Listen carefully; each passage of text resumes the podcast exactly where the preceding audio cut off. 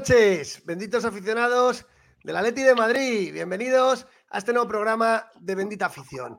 Con una actualidad de Atlético de Madrid que no, da, que no da tregua. Mañana partidazo a las 9 de la noche, cuartos de final de la Copa del Rey entre el Atlético de Madrid y el Sevilla en el Metropolitano. Partido interesantísimo para meternos ahí con los cuatro semifinalistas. Ya hay dos, el Mallorca que le ha ganado al Girona y la Real Sociedad que le ganó ayer al Celta. Nosotros, ojalá estemos en ese bombo y ahora está jugando el Barcelona Athletic de Bilbao.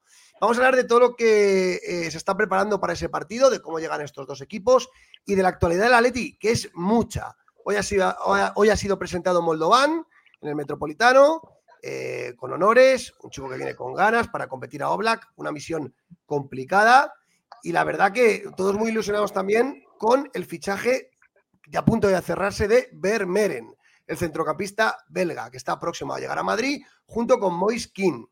Dos incorporaciones que el Atlético Madrid ya tiene prácticamente cerradas. Javi Galán ya ha sido anunciado como jugador de la Real Sociedad y se suceden los movimientos en un mercado que parecía tranquilo y que finalmente no va a ser tal.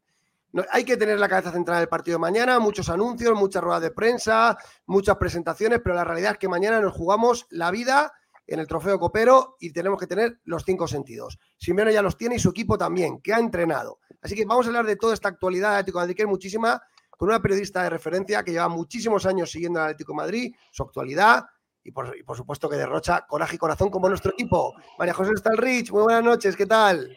Muy buenas noches, amigos, y rojiblancas, por supuesto. ¿Qué tal todo? ¿Cómo vas?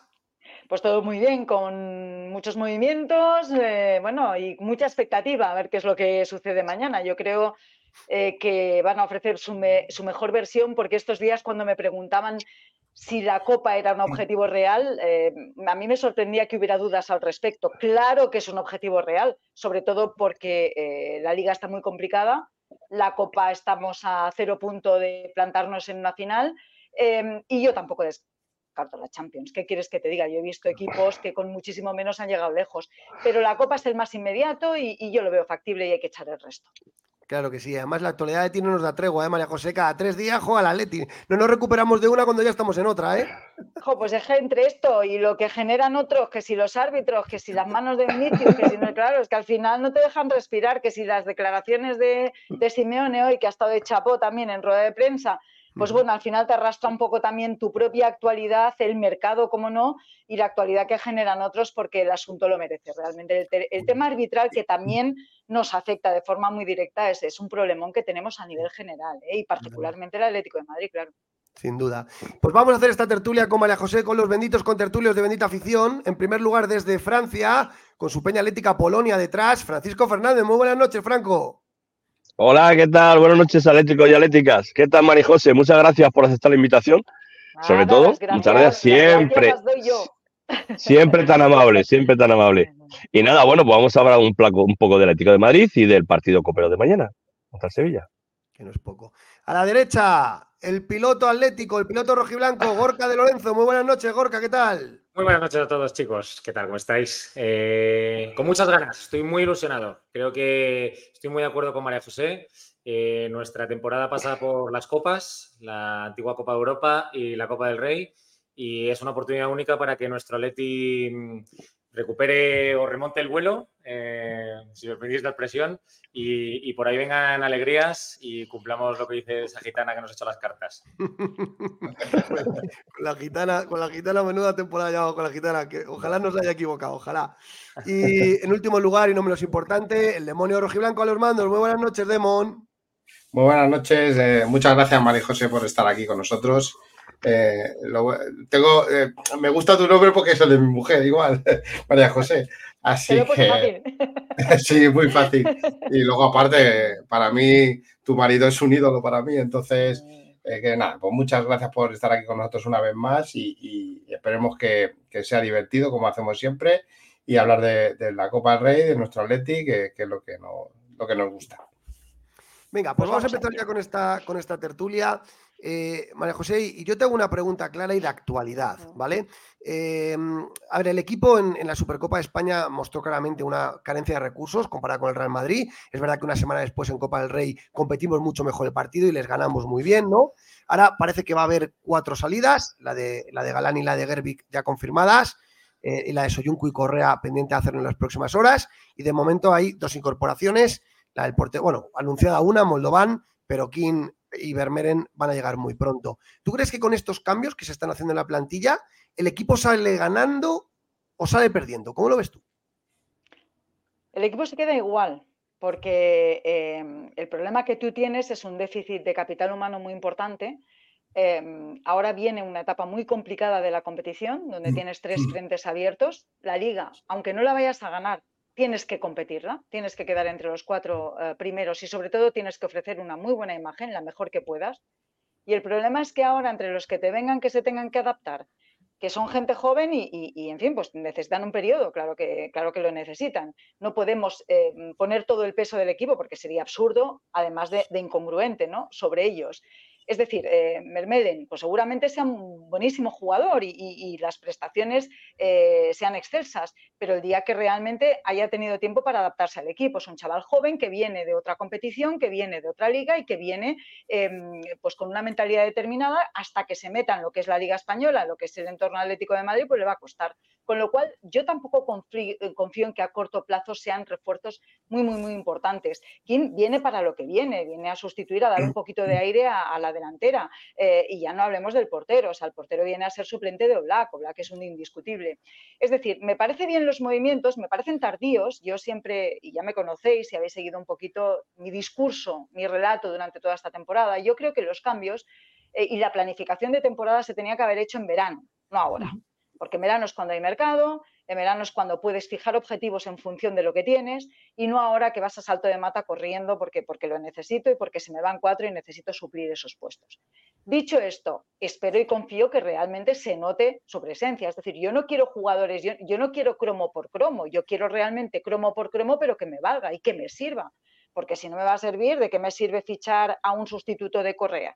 Si no me va a dar lo que yo quiero. ¿Qué quiero? ¿Otro Javi Galán?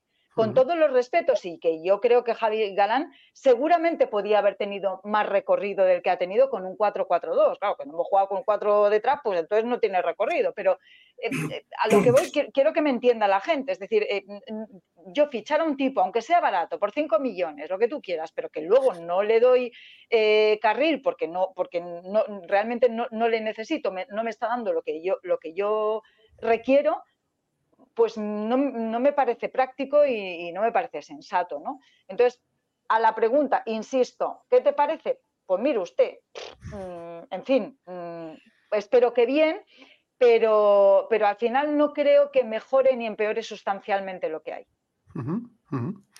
Muy bien. Franco Demon, eh, Gorka, adelante. Lanzar preguntas a María José. Dale, Franco. Bueno, pues yo nada, te quería preguntar porque me habías dicho que no descarta la Champions. ¿Tú crees que con estos refuerzos el Atlético de Madrid podía estar entre, entre los ocho equipos?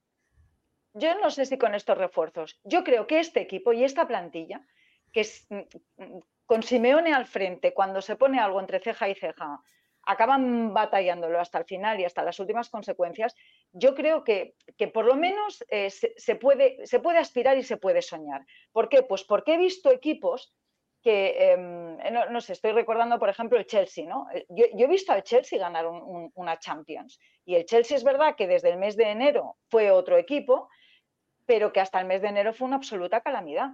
Entonces, al final...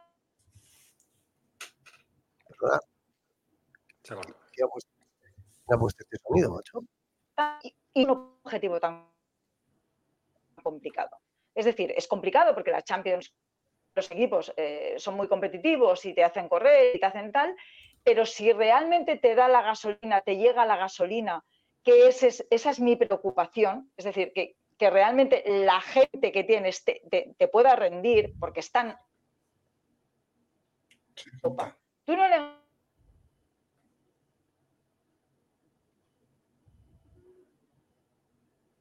¿Se ha perdido el audio?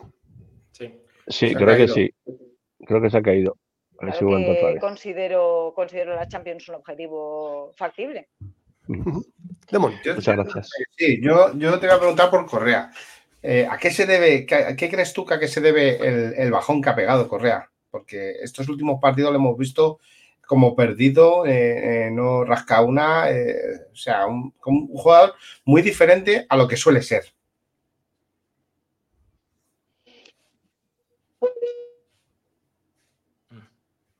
La perdemos. La perdemos. Perdemos. Indiscutible. Correa era un jugador que cuando salía su, máximo su máximo poderío o digamos ese valor añadido que te suponía el tener a Correa en la plantilla era que cuando te salía desde el banquillo era capaz de agitarte al equipo. Eh, y eso lo ha perdido, ese ángel lo ha perdido, con lo cual yo entiendo que hay un factor emocional muy importante para no querernos desprender o costarnos desprender de Correa, pero si lo miramos en términos absolutos, Correa no es en estos momentos jugador para el Atlético de Madrid. ¿Qué pasa? que en, este año en concreto, donde vas tan justo, donde eh, necesitas jugadores que estén al 120%, porque es que si no están al 120% no vas a conseguir los objetivos. Tenemos la segunda plantilla más longeva, no, más longeva, mm, más, vetusta de toda la, competición, la segunda. Y estás en tres competiciones.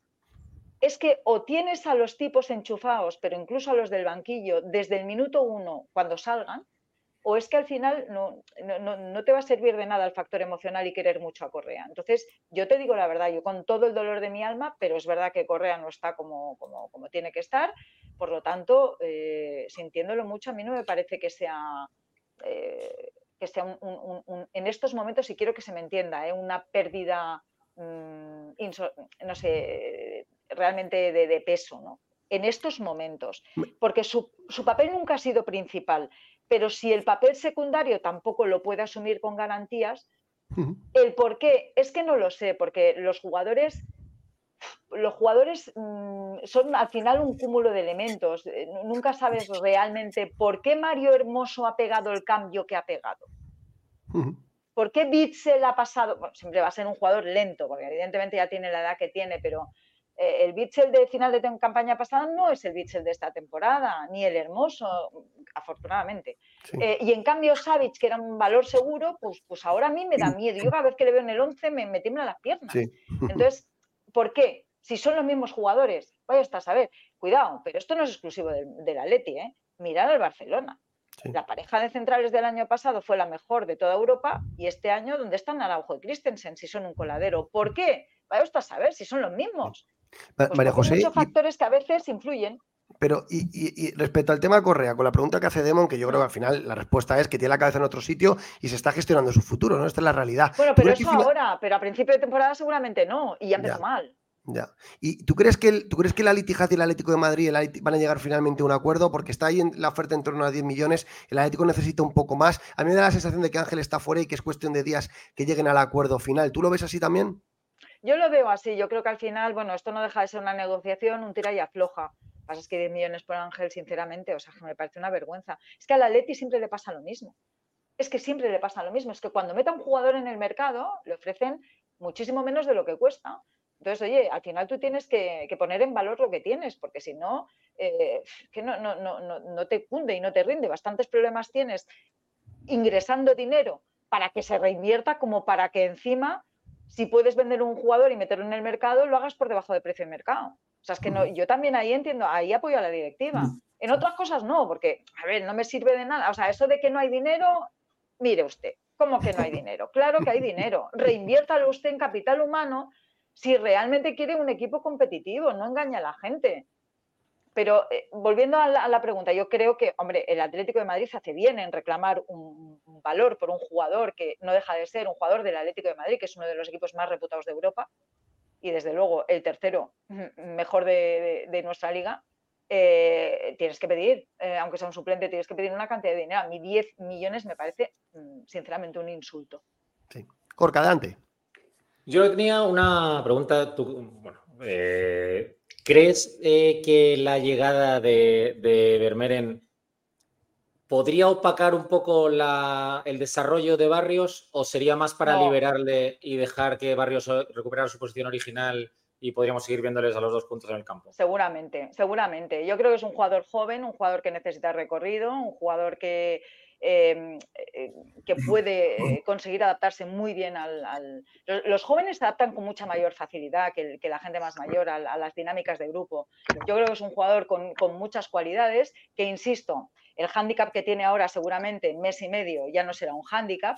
Eh, si conseguimos que se adapte bien puede, dar puede, puede, ser un buen rescate, puede ser un jugador de rescate, es decir, un, jugador de apoyo. Yo no creo que haya venido para ser titular indiscutible, pero sí para dar aire pues, a Barrios, incluso a Coque, porque no, claro que sí. Ese centro del campo, ese centro del campo está molido. O sea, está molido. Ese centro del campo necesita oxígeno, pero ya.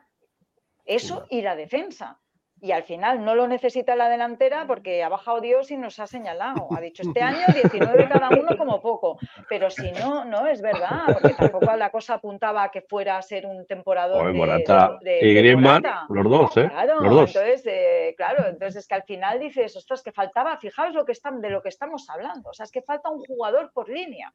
Gracias a Dios, al final, de faltar un jugador por línea, delante, en la delantera no nos falta tanto, pero claro, nos falta otro más atrás porque se ha comprobado que detrás andamos también ahí un poco justillos. Entonces, al final necesitas unas piezas, necesitas piezas. Y yo creo que Vermelen puede ser una muy buena pieza. A corto plazo no esperemos milagros. Por favor, no exijamos lo que no, lo que no tenemos que exigir. Viene, tranquilos, que se adapte, que juegue, que, empiece a, a, coger automatismos y a partir de ahí ya le exigiremos. Es joven y tiene cualidades. Fíjate, yo, yo, dije que eh, nos faltarían como cinco fichajes. Ah, en un programa, hace dos o tres programas, dije que mínimo cinco fichajes. y se te van a ir cuatro, van a venir tres, menos uno, Demo. Haz la cuenta, haz la cuenta. Pero, pero hay una cosa, hay una cosa muy clara. El, problema que yo, que yo, le veo, disculpad, voy a ser muy breve, es que ahora no podemos decir, es que faltan cinco. Vamos a ver, ¿cómo le puede faltar a un equipo que aspira a ganar lo que sea? ¿Cómo le pueden faltar cinco piezas? Pero esto dónde puede... O sea, luego otra cosa es que tú las fiches y te salgan rana. Pero ¿cómo podemos decir a principio de temporada es que me faltan cinco piezas? Es que esto no es hacer política deportiva, es que este equipo había que haberlo empezado a renovar hace cuatro temporadas.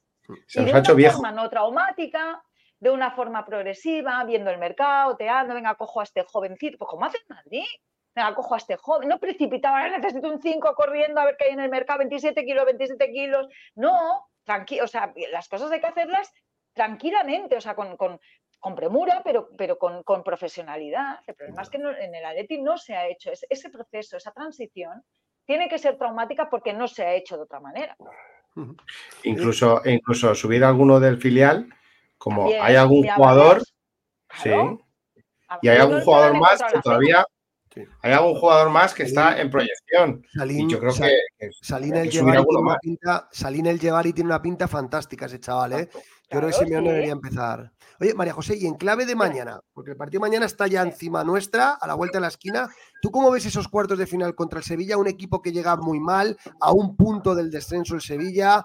Es verdad que con Quique Sánchez Flores, un entrenador que lleva poco tiempo, pero es verdad que el Sevilla yo creo que la cabeza ahora mismo la tiene en la liga, pero se encuentra en cuartos de copa. con eso. y nosotros, y nosotros llegamos muy bien y el Metropolitano es un fortín, pero está claro que somos favoritos, pero ¿cómo ves tú el partido mañana? Hay que lucharlo. Hay que lucharlo y hay que salir como si no fuera favorito y como si no fuera el Metropolitano. O sea, el Metropolitano es un regalo. Es un además. Pero no puedes salir pensando, no, lo tengo todo a favor. No puedes salir así, o sea, tienes que salir a morder desde el minuto uno. Y te lo voy a justificar. Es verdad que el Sevilla está hecho un cirio. O sea, está hecho un cirio. Pero es que el año pasado estaba hecho un cirio y a lo tonto mira lo que consiguió con Mendilibar, en una operación milagro, lo que tú quieras. Pero yo también dije que a mí me parece que el Sevilla ahora se debería centrar en la, en, la liga y dejar todo lo demás. Bueno, pues resulta que no le fue necesario. Entonces, la liga tiene, el Sevilla tiene ahora una bala que quemar, que es la Copa, Dime tú que salgan a morir, porque realmente no tengan muchas opciones más de conseguir un milagro este año. Entonces, al final, eh, que no lo tienen. Entonces, al final te encuentras con un, equipo correos, un equipo de calidad, porque al final no deja de ser un equipo de calidad, aunque vaya un punto por, por encima del descenso. Yo creo sinceramente que los tres de abajo están tan mal que al final Sevilla no va a descender. Pero, y es verdad que la angustia, de la angustia del rival, es un elemento que tienes que, mm, con el que tienes que contar tú a favor y, y saberlo gestionar pero eh, no, lo puedes dar ya por hecho. No puedes empezar a decir, no, no, es que como el Sevilla viene tan mal, no, porque, porque ya he visto, o sea, este escenario yo ya lo he visto esta, esta, temporada y en otras también, y no nos ha ido bien. Al Atleti no le va bien. Al Atleti le va bien, uy, tengo un rival delante, voy desde el minuto uno a por el partido, atacar el balón y atacar la portería rival. Y cuando el Atleti juega así, el Atleti es un equipo muy competitivo pero lo tiene que hacer no solo cuando tiene delante al Real Madrid, lo tiene que hacer como el otro día contra el Granada, que sin ser un partidazo de leche, pero bueno, pero fue a por el partido, luego te, pues ya te digo, te llega la gasolina hasta donde te llega, el esfuerzo supremo te llega hasta donde te llega, pero mientras tengas energía y mientras tengas piernas, pues a tope. Y olvídate del contexto del equipo rival. El contexto del equipo rival, olvídate. Porque los, los contextos, o sea, los rivales se transforman cuando tienen un objetivo y no te perdonan. Franco, me, gusta, me gusta el mensaje de, Víctor ah. Carrión. Gran noticia tener en directo a María José el, el azote de los periodistas de la cadena periodista. Me ha encantado eso. Oye, dale Gorka, dale Gorka, dale Gorka, que. estoy muy de acuerdo con lo que dice María José. Creo que mañana es un día que nos podemos pegar un tiro en el pie o podemos eh, salir felices del Metropolitano. Me asustó ya el otro día contra el Real Madrid cuando eh, le hicieron el homenaje a los alevines, el, premio a Grisman, encima eh, desequilibrado luego con el minuto de silencio a Grifa. Eh, yo ya empecé el partido diciendo, estas cosas, como decía María José, esta película yo ya la he visto y no sale bien. Y sin embargo, con actitud, con empuje y con, derrochando coraje y corazón, pues al final el Atleti le pegó el repaso al Madrid. Si no salimos mañana con esa actitud, y salimos al tran tran y pensando que el Sevilla viene como viene, que le acaban de meter cinco, creo que, que las vamos a pasar canutas, desde luego, sí, estoy muy de acuerdo. Yo, además añadiría un, factor, ¿eh? ¿eh? uno de mis temas favoritos, por lo menos esta semana, que se olviden de Gil Manzano. que, que, se va a equivocar seguro, porque es malo de necesidad. Que se olviden de Gil Manzano, se va a equivocar, pero María José. Sobre todo mensaje para Mario si juega. Para Mario, si por Dios de mi vida, que jugador es para Savic si juega. Pero es que, eh, no, pero eh, cuidado, cuidado, o sea, chicos, no, ¿eh? O sea, no, no nos dejéis con, o sea, uno menos, no. A partir de ahí negociamos lo que queráis. pero uno menos no. Entonces, cuidado con el, arbitraje, con el VAR y con todo eso. Claro, es que también es un elemento. Es que dices tú, no hay que centrarse en Gil Manzano. Yo estoy de acuerdo, ¿eh? El árbitro es un elemento necesario, pero no tiene, a pesar de lo que es Gil Manzano para nosotros. Pero claro, te ponen a Gil Manzano de árbitro principal y a Hernández Hernández de árbitro de barco en la que está cayendo. Es que es, imposible abstraerse de esto, ¿no? Con lo que ha hecho. O sea, es un premio a hacer lo peor imposible. Ya. Eh. Pero como esto ya no tiene remedio, porque el CTA va a tomar medidas contra no sé quién, contra Medero, contra Pubil, contra no sé qué, contra la porta, pero contra el que ha metido la pata hasta aquí arriba de los suyos, no contaste nada. A este le das el premio de mañana arbitral, pero, pero no puedes hacer nada. Entonces, eh, si no puedo con mi enemigo, me, uno a él. Es decir, le ignoro, eh, intento mentalizar, yo, yo de, Simeone, que es más listo que el hambre, entiendo que lo va a hacer, hablaría con ellos y les diría, vamos a ver, por Dios, por Dios, por lo menos que acabemos los 11, hasta donde llegue llegaremos y jueguen, jueguen. Olvídense del señor de amarillo, de negro, de lo que quiera Dios que juegue mañana. Mm. Porque mañana me parece especialmente fundamental con la semana que llevamos, me parece especialmente fundamental tener en cuenta esto. De hecho, le han tirado de la lengua en la rueda de prensa. Le han tirado de la lengua al Cholo Simeone en la rueda de prensa. Ha estado genial. La contestación que le ha dado. Cuando Pedro Fullana la, ha preguntado, ha preguntado por el tema de los árbitros, el tema, ahí, la contestación ha sido radical. O sea, está muy claro. Hay que jugar al fútbol mañana, ¿no? Hay que jugar a ganar el partido desde el primer minuto. Yo creo que si jugamos al fútbol, nos olvidemos de los árbitros, ni sabemos quién es, si sabemos quién va a pitar y el público tiene que estar otra vez como el otro día, encima del equipo y, eso, es, eso, es muy, eso es muy buena, muy buena señal. Eso es lo que iba a decir yo, que la presión... Perdón, que la presión al árbitro tiene que llegar desde la grada, porque muchas veces eh, en, la grada nos conformamos mucho con arbitrajes eh, injustos y hay poco, poca presión desde, nuestra parte hacia el árbitro, pocos silbidos, poca protesta de cada falta, que yo sí he visto en otros campos. Yo sí he visto en otros campos cómo la grada está súper encima del árbitro en cada una de sus decisiones, decisiones, sean buenas o malas. La gente está achuchándole continuamente y de verdad se siente la presión sobre él. Y siento que igual. Y como está chuleta encima, puede, ser un elemento que se te gire en contra. Yo, los que María José, yo lo estuve diciendo desde que salió todo el tema este de, lo del Barcelona, pagando al vicepresidente de los árbitros. Yo dije en un principio que, la Liga de Fútbol tenía que ir, la Liga, la Federación, tenía que haber apartado al comité de árbitros. Tenía que haberlo apartado y haber cogido eh, árbitros extranjeros que viniesen a pitar la Liga Española, porque ahora mismo eh, eh, es corrupto. Todo el sistema arbitral es corrupto para mí. Hay que dejar claro que los árbitros, el comité y todos los comités, digamos, satélite, el comité de designación, o sea, el, el, CTA, vamos, eso es una competencia directa de la federación. La federación está mm, que entras dentro y huele. ¿Qué queréis? ¿Quién ha filtrado, los, ha filtrado los audios del bar? ¿Quién ha filtrado los audios? Porque está podrido el sistema. Porque los, audios del bar que le han llegado ayer a Romero, eso, ¿quién los ha filtrado? Y pagándole pasta. O sea, que esto, esto, esto huele a podrido. Bueno, no lo sé si yo de esto no tengo pruebas, yo, no puedo, yo no puedo acusar que no, puedo, o sea, no puedo acusar, no puedo señalar. yo no tengo pruebas de que se haya pagado por estos audios. Pero se ha filtrado, se ha filtrado, se ha filtrado. Pero filtraciones hay muchas y mm, filtraciones ha habido toda la vida. Yo que sé que te lo digo yo que hay filtraciones todas interesadas, ¿eh? O sea, aquí no hay nadie que te dé algo a cambio de nada. Hay alguien que te da algo porque quiere perjudicar a un tercero.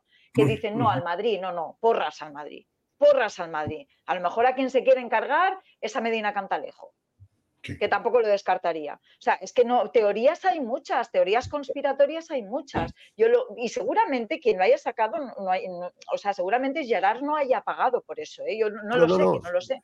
Pero seguramente no haya pagado. Le ha llegado una filtración, o sea, es que le ha llegado el partido entero. O sea, no es que le haya llegado eh, no, es que le haya llegado audios que no se correspondían a cuando llamas al árbitro a que vea el monitor, que es lo único que puede trascender eso editado. No, no, es que le ha llegado el bruto del partido.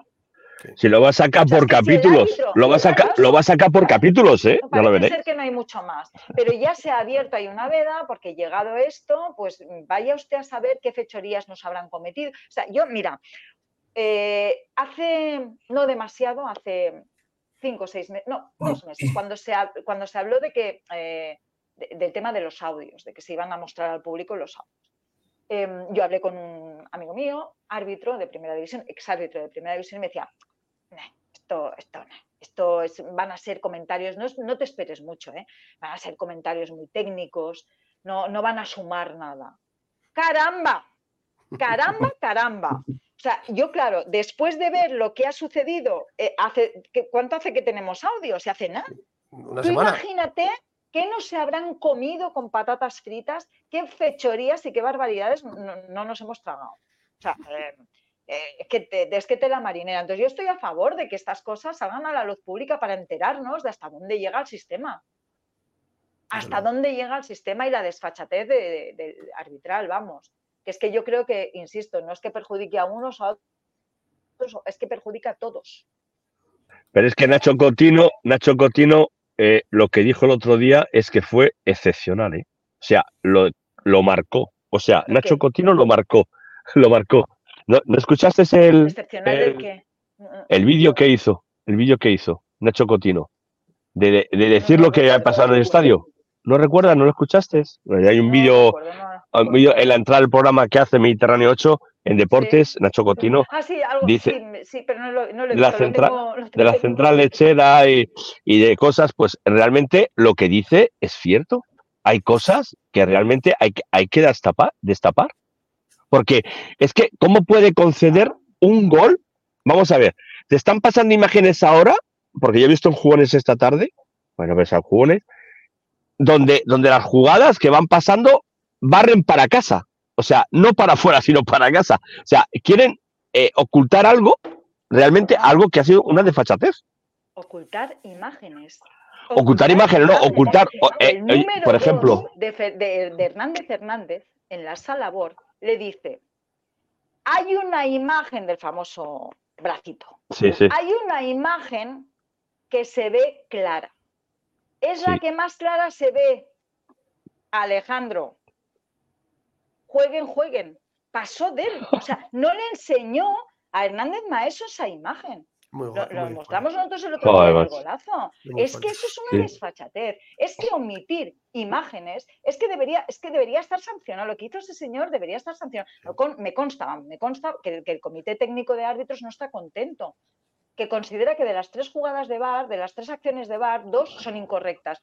Caramba, pues cógete a Hernández Hernández y di a la nevera, Seis meses para que recapacites y lo vuelvas a hacer si lo crees conveniente, pero ya si acaso pasó mañana. Claro, pero es que no. O sea, es que reconoce que es un error, pero no toma medidas, con lo cual se sienten tan impunes que, que les da absolutamente lo mismo, están súper protegidos. Entonces, ¿cómo van a tomar medidas correctivas si les da igual, si la pueden cagar y lo que a ti o a mí supondría un despido procedente además, para ellos es un premio? Claro, no, y al final sancionan a los jugadores de la Almería. Claro, no, no. A han enchufado, pero bien. Aquí a todo el mundo. No, si esto fuera una, un, una pues cuatro partidos le van a caer a Melero, y si no, el mm. tiempo. De cuatro, de, eh, hablan de cuatro.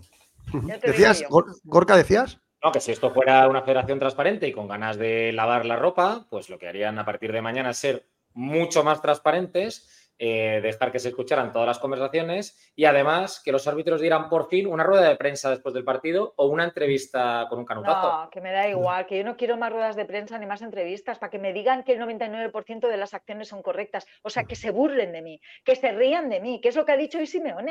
Pero si Diego ha sido más claro imposible, dice, lo, que más jodido de eso no es, que, no es que se equivoquen, que se equivocan, que se equivocan.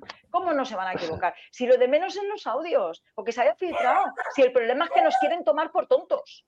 Eso, esa es la raíz de todo.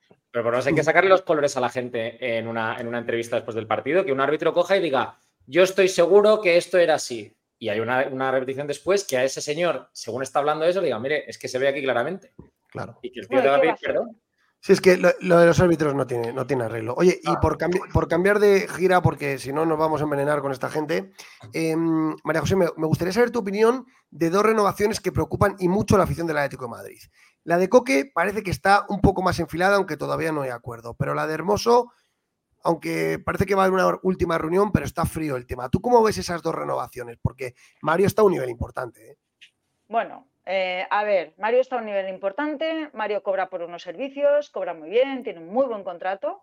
Eh, señor, esto es el Atleti, si usted quiere renovar en las condiciones que le ofrece el club, que es algo a la baja, pero no sustancialmente a la baja, o sea, no, es eh, notablemente a la baja, pues mm, hay que apretarse el cinturón. Aquí hay jugadores que se han rebajado el sueldo, otros que no, ¿eh? pero hay muchos jugadores que se han rebajado el sueldo. Entonces, si yo te ofrezco una renovación a la baja, porque cuando tú ofreces una renovación tienes que mirar muchos parámetros también. Tienes que mirar qué CAS tengo, eh, em, este año qué, logros consigo deportivos, qué ingresos puedo tener y en función de eso, qué necesidades tengo de, equipo para, nivelar el fair play. Eh, todo eso lo tiene que mirar la, dirección deportiva. Entonces, al final, mm, se han llegado a la conclusión de que Mario Hermoso tiene este valor, eh, pues mm, mire usted, pues esto es lo que hay. Eh, yo, la perspectiva que tengo con la renovación de Mario, yo le renovaría, pero no le renovaría ni al alza ni, ni, en las condiciones que él quiere. Yo le dejaría el mismo sueldo o lo que le están ofreciendo, que tampoco, insisto, es notablemente menos. Diferente caso es el de Coque. Es que lo de Coque sí que me parece una vergüenza. O sea, es que Coque quieren que, se baje el sueldo un 60% casi. O sea, es que me parece que es una barbaridad. Que cobre, que cobre como el taquillero. Claro, es que no, como el taquillero tampoco, pero, pero me hombre, parece. Hombre, no, pero le baja... a ver. Sí, dime. No, que lo que digo yo, que si es que le van a ofrecer un, contrato, porque él se ha hartado de decir que ese es del Atleti, del Atleti, siempre del Atleti, del Atleti, claro, ellos aprovechan también la oportunidad. Bueno, pues si es del Atleti, pues lo que le ofrecemos se va a quedar, ¿no? Eso muchas veces ocurre de esa manera. Pero bueno, que a lo mejor hay que, hay que negociar algo mejor, saber que él tiene que ir a la baja, pero saber lo que va a tener después, ¿no? Y yo creo que Coque Resurrección está por la labor, ¿no? O sea, yo creo que, que está muy encandilado y realmente, aunque se lo baje, va a estar bien recompensado, ¿eh? Cuidado, cuidado con, cuidado con esto, porque también muchas veces damos por hecho cosas que no. Es decir, em, ellos eh, son identidad, son escudo, son Atlético de Madrid, es un chaval que lleva desde los 13 años, no estoy equivocada, no, 13 años o 6 años, no lo sé ahora mismo, me pilláis. Eh, en el club es un, toda su vida, toda su trayectoria ha discurrido aquí, creo que está fuera de toda duda que cuando ha tenido que arrimar el hombro, ha arrimado el hombro, cuando se ha tenido que apretar el cinturón, se lo ha apretado, es un jugador que ha jugado infiltrado, que ha jugado a mil cuando a lo mejor no ha estado en condiciones, que ha reaparecido antes de tiempo para ayudar al equipo pero no te aproveches de eso. Es decir, yo creo que los jugadores, o sea, a los jugadores tampoco se les puede poner en una mesa de negociación carta blanca, pídeme lo que quieras porque eres mi capitán, porque eres tal, porque eres no, pero lo que tampoco se puede hacer es humillar. Tú tienes que poner en valor lo que tienes. Y tu capitán, siendo coque, es un valor del club. Entonces, si no le puedes ofrecer el mismo tipo de contrato, porque seguramente Mm, no puedas acometer ese tipo de contratos, eh, negocia con él. Ahora, de eso a, pretender que cobre seis veces menos, mire usted, no. Hmm, eso es lo que no. Pero porque tú entonces lo que estás haciendo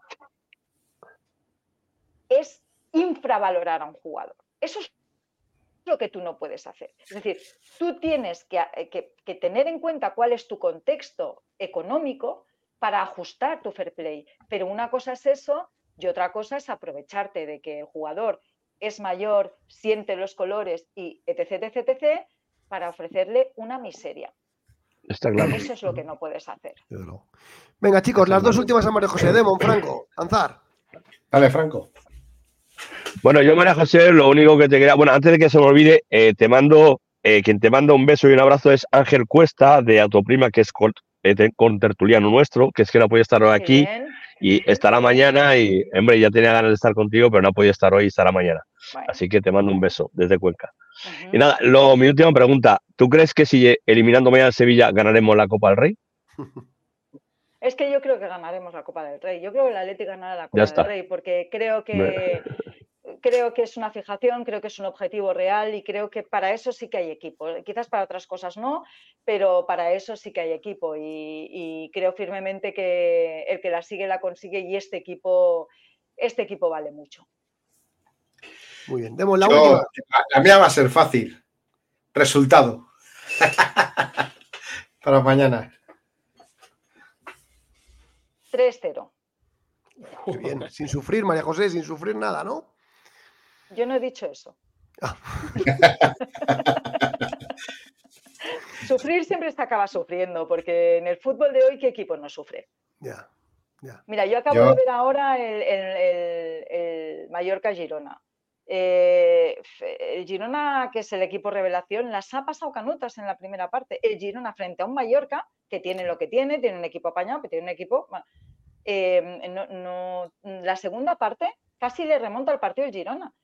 ¿Aquí qué equipo no ha sufrido? El Girona como unos condenados, el Mallorca como unos becerros, que hoy en día sufres aunque juegues contra un primera red, que mira el Barbastro, que mira el, del otro día del Barcelona, el, ya ni los, el, el, Unionistas. O sea, eh, que, que, al final son equipos que corren y corren y corren y corren y corren y te agotan. Y aunque solo sea por eso, no hay equipo fácil. Y de verdad que no es una máxima. Es que yo que he visto mucho fútbol, es que a veces estos son los peores. Sí. que no estoy diciendo que el Sevilla sea eso, ¿eh? cuidado, el Sevilla eh, tiene calidad y tiene, pero vamos, que, te va a hacer sufrir seguro. En algún tramo del partido lo pasas mal, pero bueno, tienes que, superar ese momento y, salir adelante y el Atleti puede hacerlo, lo ha demostrado ya. Dile, dile, a Boni, dile a Boni que le escucharé el viernes hablar de los árbitros en el partido de la una. Vale. Yo se lo digo ahora mismo. Pues María José, muchas gracias por estar ahí y pasar este ratillo con nosotros aquí en Bendita Afición. Ah, que ganemos, que sea 3-0 y que no tardes mucho tiempo en pasar por aquí otra vez, ¿vale? Venga, cuando vosotros requiráis, ya sabéis que estoy a vuestro lado siempre y para lo que necesitéis, que es un placer muy grande. Muchísimas gracias. María José hasta Rich en Bendita Afición. un abrazo. Chao. Chao. Chao. Pues aquí ha estado la tertulia con María José Stalrich, interesantísima, la verdad, eh, un lujazo. Eh, y venga, seguimos con, seguimos con la actualidad porque hay muchas cosas. Eh, va a entrar a Cristian, el, el TikToker del Atleti. No. Van dos, dos, Perdona. Perdona. Eh, me acaba de contestar ahora mismo Francisco Javier Merino. Eh, va a entrar en unos minutos para comentarnos. Aquí está ya. Vale. Aquí lo ponemos. Hola, buenas noches. Hola, Javier, buenas noches, ¿qué tal? Muy buenas, ¿qué tal? Hola, Javier, ¿qué tal? ¿Cómo estás? Gracias, gracias por estar aquí con nosotros. ¿Qué tal? ¿Has estado, has estado en la hora de prensa? Pues no, la última hora, no, podía Asistir, no podía asistir, pero sí que han estado los compañeros y, y bueno, Quique ha pedido ya refuerzo. En principio no conocía la plantilla, ya estaba hoy reclamando refuerzo porque el equipo está para mañana. La verdad que no tenemos mucho, muchas expectativas. Oye, mira, os presento. A lo único que nos podemos agarrar esta temporada para arreglar la temporada, pero está la cosa muy complicada. Franco, le presentamos a Javi, no hace falta que nos presentemos todos nosotros. Javi es periodista que sigue la actualidad del Sevilla, ¿verdad, Javi? Sí, eh, correcto. ¿en, qué medio? Eh, se llama Cadena de H. Genial. Mm, y, bueno, cuéntanos un poco. El, Sevilla eh, mañana llega al partido. Es verdad que llegáis en una situación muy complicada en Liga, a un punto del descenso, con, digamos, convulso el Sevilla, tanto a nivel institucional como a nivel deportivo. Pero está claro, mañana son unos cuartos de final de Copa. ¿Cómo llega el Sevilla a este partido, Javi? Pues llega pensando en la Liga, como, como bien has comentado, que estamos, eh, no terminamos de, ni lograr resultados ni juegos. Entonces, bueno, eh, nos vamos a presentar allí, eh, digamos, con el equipo mm, sin mucha expectativa de pasar a la siguiente ronda.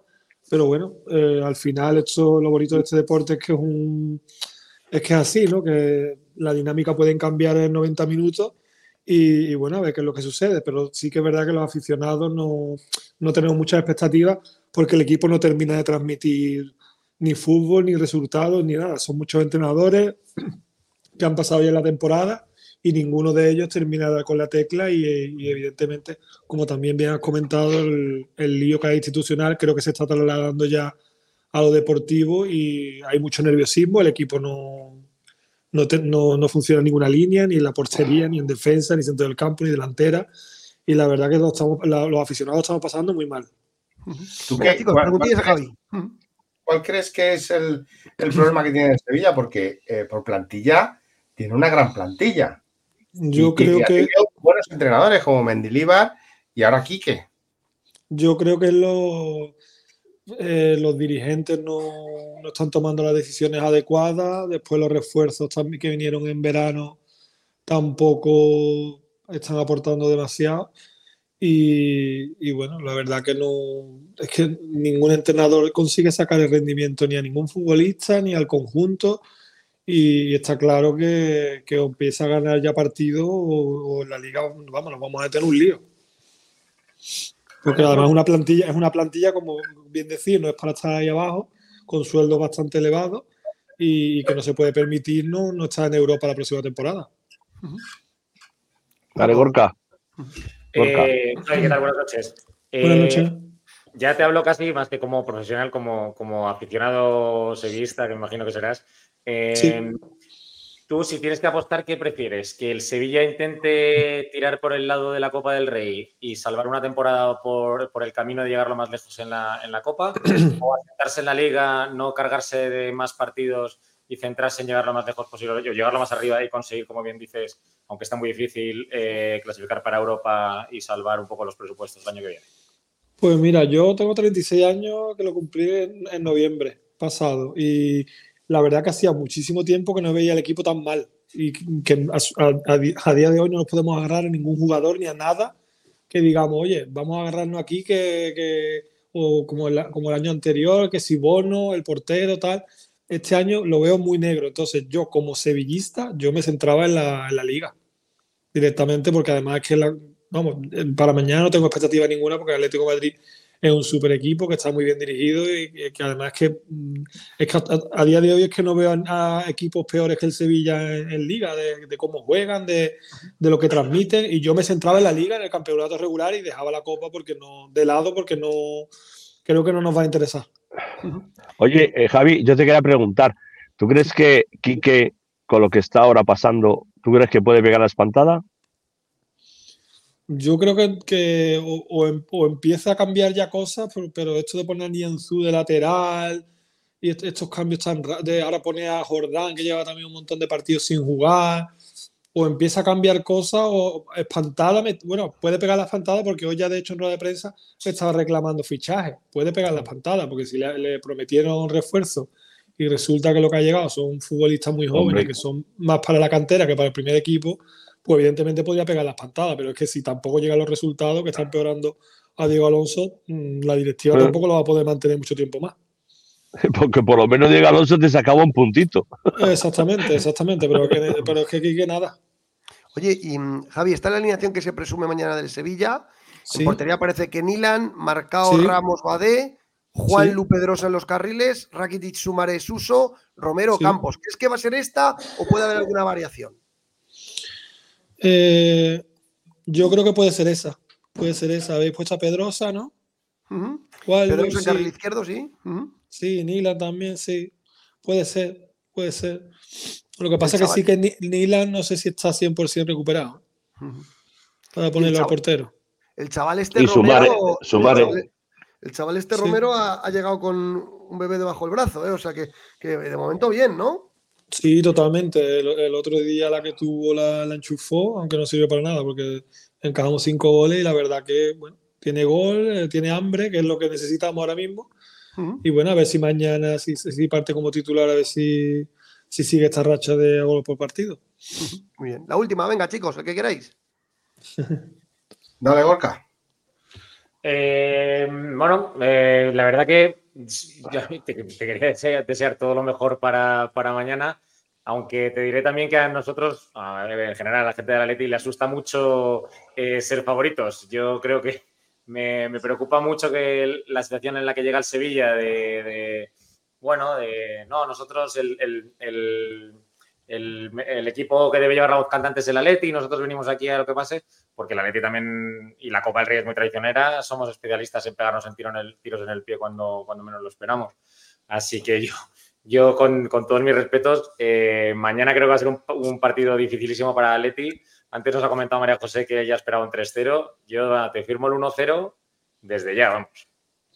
Sí, bueno, tenemos el, el presidente este tan reciente del partido aplazado de liga, que también os digo que la plantilla también es, me preguntabais por cuáles son los motivos, creo que son varios, ¿no? El problema que hay en la, cúpula directiva, en los entrenadores que, y la plantilla también, yo creo que el partido del presidente liguero que hay, yo creo que allí se dio la cara, aunque al final se acabó perdiendo por la mínima, pero bueno, el equipo peleó y creo que en función al rival que tienen enfrente, eh, digamos que o le cogen asco a los partidos, ¿no? Y creo que mañana es un escenario importante, ¿no? Contra el Atlético Madrid.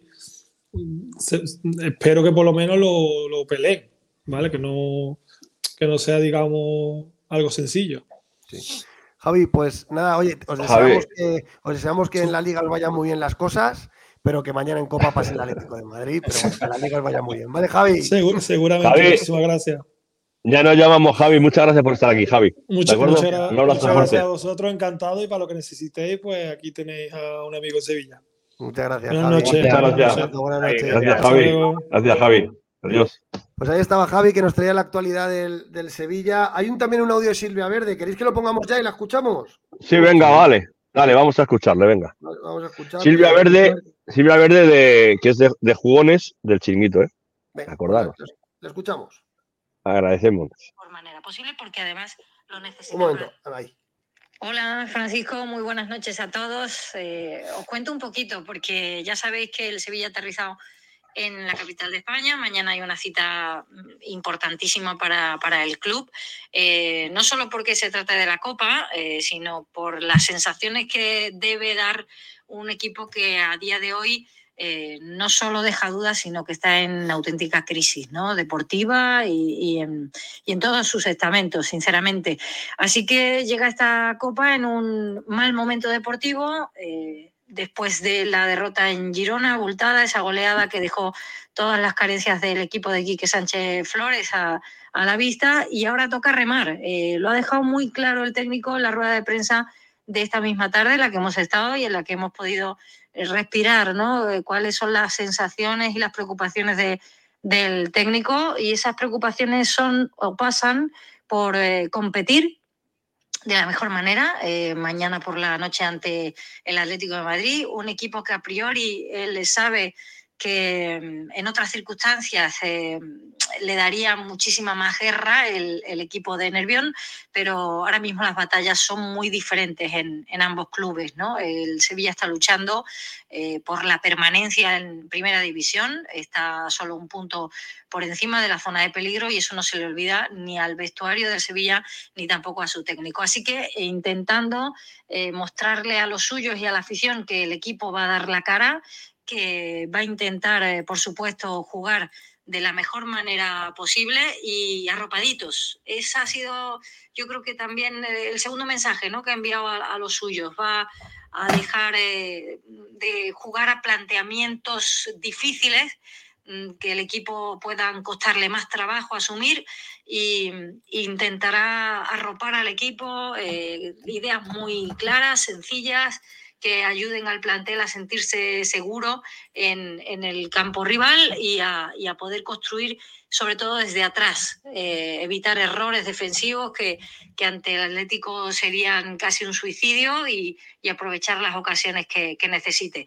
Y mm, más allá de esas sensaciones que os contaba, eh, también se le ha preguntado al míster por posibles salidas y entradas en este mercado de invierno. Eh, no ha puesto nombres sobre la mesa, pero al consultarles por eh, Rafa Mir, el, técnico ha vuelto a incidir en que quiere jugadores en el equipo eh, que, que quieran vestir esta camiseta y que luchen por ella. Así que mm, el mercado, ya sabéis, la última semana seguramente traiga alguna que otra novedad.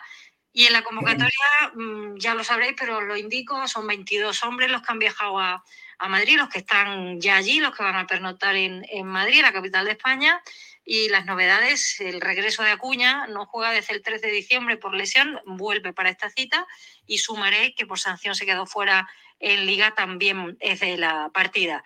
Se han quedado en Sevilla hombres como Januzaj o el propio Mariano o Aníbal, eh, este, estos tres por decisión técnica. Así las cosas, eh, mañana el Sevilla espera competir, ante el Atlético de Madrid en una copa que, llega en un momento muy delicado del club, pero que por supuesto van a intentar afrontar de la mejor manera posible porque además lo necesitan para seguir respirando. Un abrazo muy grande y, seguimos en contacto, como no.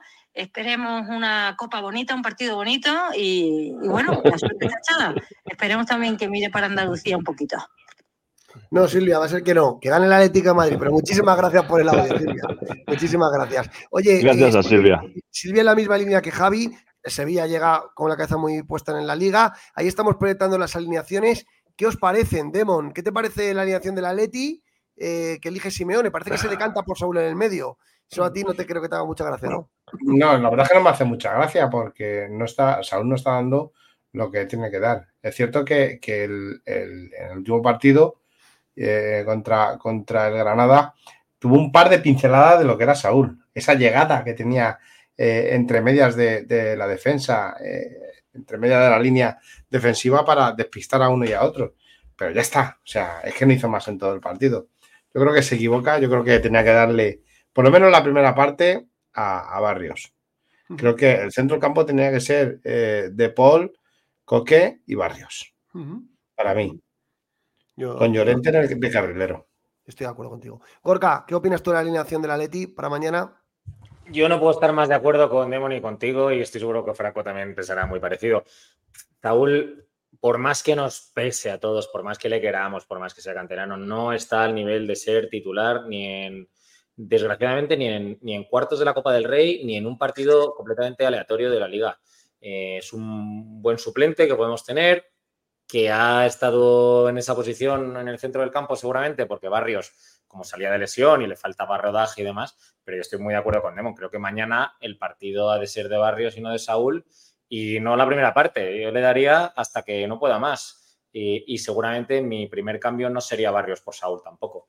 Em, ojalá, como decía Demon, veamos, sigamos viendo esa experiencia de Saúl y de alguna manera el Cholo le recupere, él se centre, no sabemos si mejore su estado físico, su estado mental, su alimentación, ya eso da igual. Él mismo aceptó eh, que decía que cuando vean al mejor Saúl la gente va a flipar y que a veces decían comete un cachopo. Yo no sé si está la cosa para banalizar su estado de forma porque al fin y al cabo es un trabajo y yo no, yo no puedo reírme si hago mal mi trabajo, ¿no? No puedo hacer bromas sobre ello, pero creo que le estamos esperando y llevamos una temporada y media por lo menos los dos esperándole y deseando que vuelva a ser el Saúl que fue siempre, desde luego. Un momento, eh, saludamos a Cristian, TikToker de la Leti. Cristian, muy, buenas, ¿qué tal? Muy buenas, encantado, muchas gracias por la invitación. Hola Cristian, ¿qué tal? Oye, eh, una alegría escucharte, macho. Tienes una voz de hombre, pero fabulosa, tío. Muchísimas gracias. El Atleti encima. Oye, que nada, yo, yo opinando de la alineación, voy a ser la oveja negra. Yo creo que eh, Diego Pablo Solo Simeone lo que está haciendo es dándole honor al equipo primero que sacó contra el Real Madrid y va a sacar los mismos. Yo creo que es la misma alineación, no cambia nada. Creo, ¿eh? Y, creo que es la misma. Es la misma. Es la misma, es la misma. Pues ya está. Eh, eh, aprovechamos y entramos en calor. Cristian, ¿qué te parece la alineación que plantea Simeone para, para mañana? ¿Te gusta la continuidad que le da al 11, aquel 11 que le ganó al Atleti, ah, perdón, al, al Madrid? Me gusta, pero sí que es cierto que cambiaría Saúl. Pondría a Barrios, sí que es cierto que viene de, lesión, pero al final Saúl no te está dando lo que, lo que te tiene que dar, lo que nos ha dado hace, hace bastante tiempo. Entonces sí que haría ese cambio, por lo demás, por lo demás bien, lo se preveía estamos todos un poco en la línea, ¿no? Sí, que es verdad que yo el otro día en el programa lo quise destacar, los desmarques de ruptura que está haciendo Saúl por el centro a las espaldas de los centrales, así luego llegó el gol de Lino en el partido de Copa el otro día, también el, ayer contra el Granada también se metió muy bien, aunque le anularon el gol, o sea, yo creo que en eso lo está haciendo bien, tácticamente no está, está trabajando y está aportando, pero sí que es verdad que en cuanto Barrios coja el tono físico, lo normal es que le pase por la derecha y se imponga ese coque de Paul eh, eh, Coque de Paul Barrios a la espera de Vermeeren. ¿Te gusta Vermeeren, eh, Cristian? Me gusta Vermeeren sobre todo porque al final es un chico joven, ¿no? contra el Barça lo hizo muy bien, fue el MVP del partido y al final es un 5, que es lo que estamos buscando, es joven y rejuvenece un poquito la plantilla. Y bueno, yo creo que, que, el Cholo le puede adaptar bien ahí, se puede adaptar bien al equipo y nos puede salir un jugadorazo.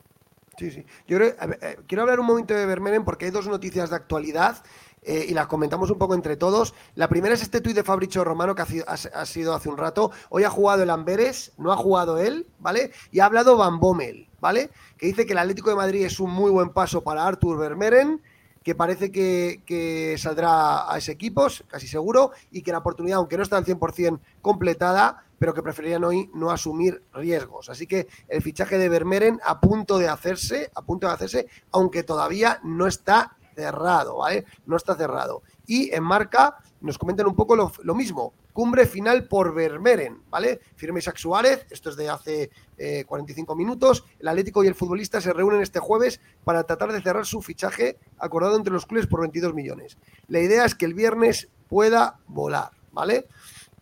Bueno, un poco lo que comenta es que eh, Andrea no ha dudado en lanzarse a por este prometedor jugador belga y que tras cerrar el acuerdo con Lamberes por 22 millones, el director italiano y Vermeeren están emplazados para acabar de concretar las condiciones de su contrato con el Atlético este jueves. A mí me cuentan que lo que se está discutiendo ahora son los años de duración del contrato, pero que en ningún caso corre peligro la operación. De hecho, ese sería el motivo por el que el futbolista ya no disputará el partido, o sea, que ya no ha jugado hoy, ¿vale? Eh, Todas las partes esperan que la negociación pendiente cristalice en un acuerdo definitivo, lo que propiciaría que Vermeeren tome un avión el mismo viernes, ¿vale? El propio Van Bommel lo daba por hecho. Y el un momento, un momento, porque hay una movida en el chat.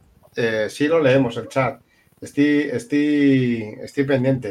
Hay un, tal eh, Sipa Montijo que, está picándose con todo el chat eh, eh, constantemente. Y me están, me están, están diciendo que, que está molestando a todos. Por favor, un poquito, un poquito de calma y, por favor, eh, un respeto, sobre todo respeto. Queremos que haya respeto entre, entre los Sí, para Montijo, esto es muy fácil, Lemon. Si para Montijo, por fin, eh, sé respetuoso y, y, vive en concordia rojiblanca. Si no, Demon, le baneas. Seguimos con el programa. Eh, lo dicho, el próximo Moise ¿vale? Que parece que vestirá de rojo y blanco muy pronto y se le espera también antes de que finalice esta semana. Ahí también el, tema de Moise ¿Te gusta, eh, Cristian? Moise también. ¿Crees que la salida de Correa y la llegada de King equilibra? Bueno, al final es un jugador joven, pero a mí personalmente Moise no me, no me genera ese entusiasmo que a lo mejor me puede generar Vermeeren. Es más conocido Moise pero por eso mismo a lo mejor no me genera tanta ilusión. No es un jugador que se ha oído hablar mucho de él, pero no ha despuntado, no ha sido una superestrella como se preveía. Entonces, tal vez sí que te hace un poquito el parche este de sale Correa y te puede hacer el parche, pero no me hace tan, tanta ilusión como Vermeeren. Bueno, pues eh, el otro día comentábamos los chavales de Bendita Afición, bueno, los compañeros estábamos viendo, nos encantan tus vídeos en TikTok, cómo te metes con el madridismo sociológico y con el Madrid. Quien se mete con el Madrid y encima de la Leti es amigo de Bendita Afición, no lo dudes. Y dijimos, joder, vamos a invitarle al programa a Cristian. Eh, oye, seguir todos a Cristian en redes, en TikTok. Vamos a poner uno de tus vídeos para ver qué, nos, qué es para ti el madridismo sociológico y ahora lo comentamos, ¿vale? Perfecto. Vamos con ello. Bueno, hoy vamos a hablar del madridismo sociológico. Seguramente hayáis escuchado este término, habréis leído sobre él en redes sociales, pero ¿qué es el madridismo sociológico?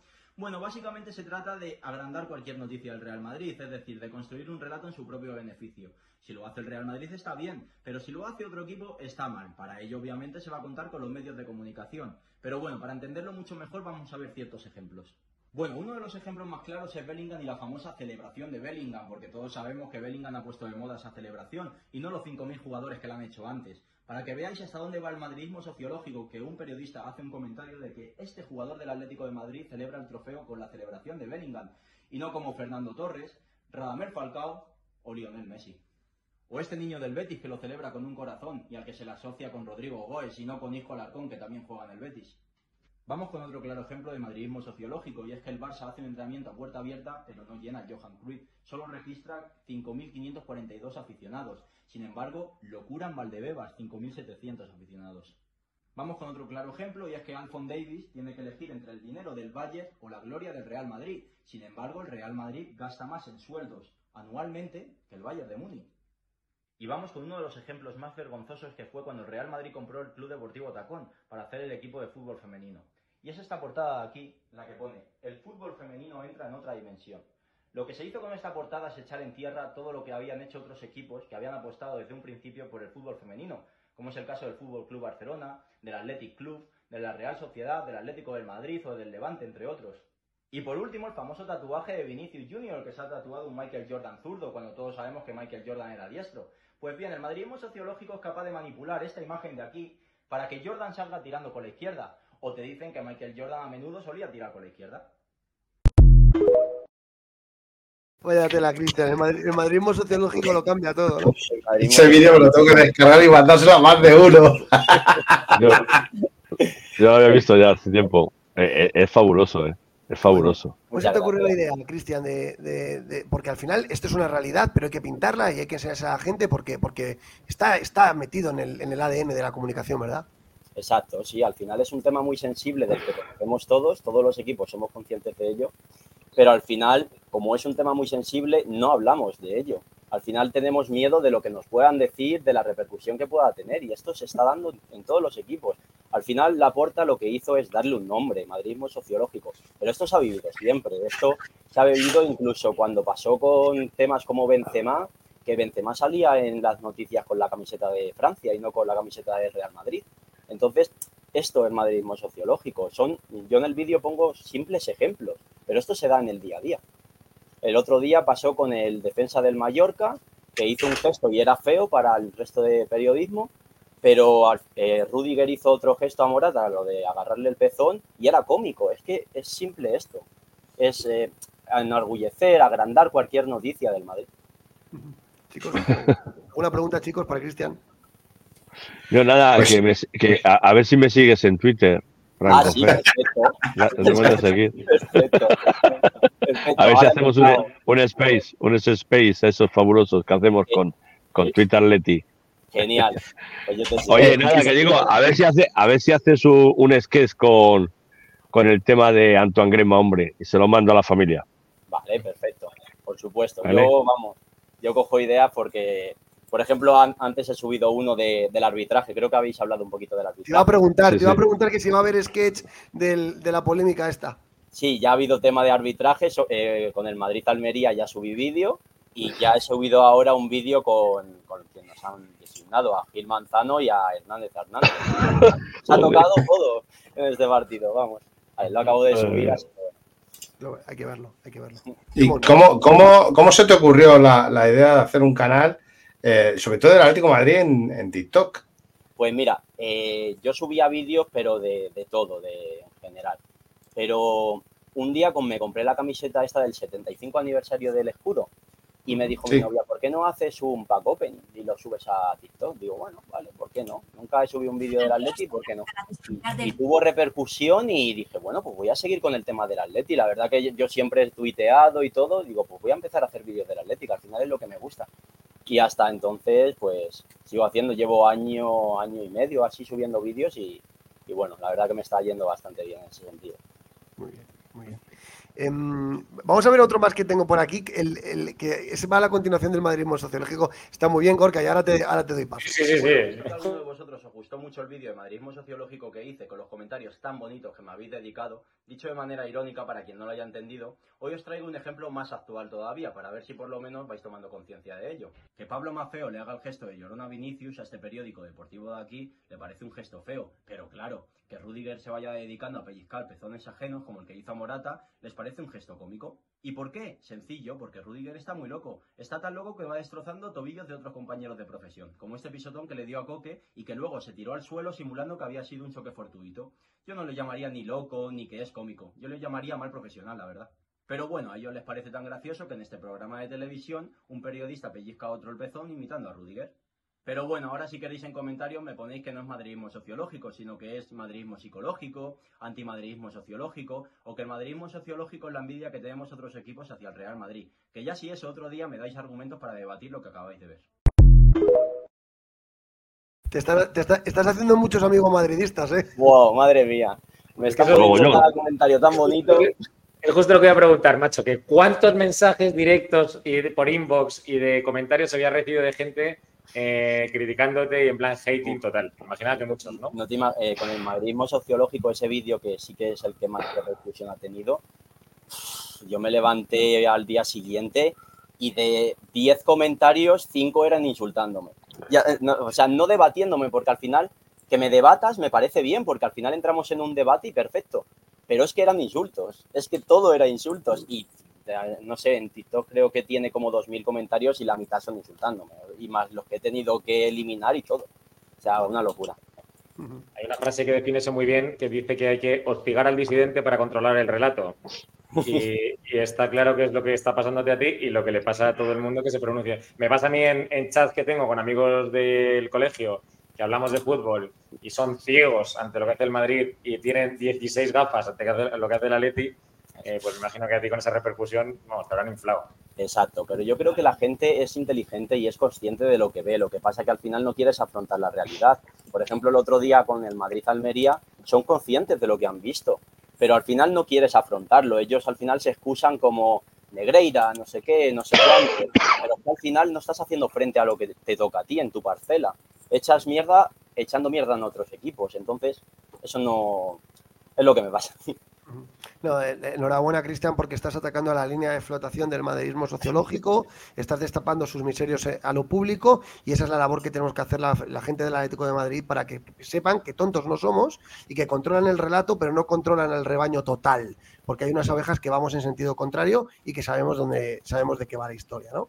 Así que muy bien. Oye, Cristian, yo te invito a que te quedes en el programa. No sé si tienes prisa o no. Vamos a seguir, vamos a seguir avanzando en temas. ¿Te quedas? Esta es tu casa, ¿eh? Sí, sí, por supuesto, por supuesto. Pues venga, pues vamos. Oye, tenemos una sorpresita, Franco. ¿Cuándo va a entrar la leyenda?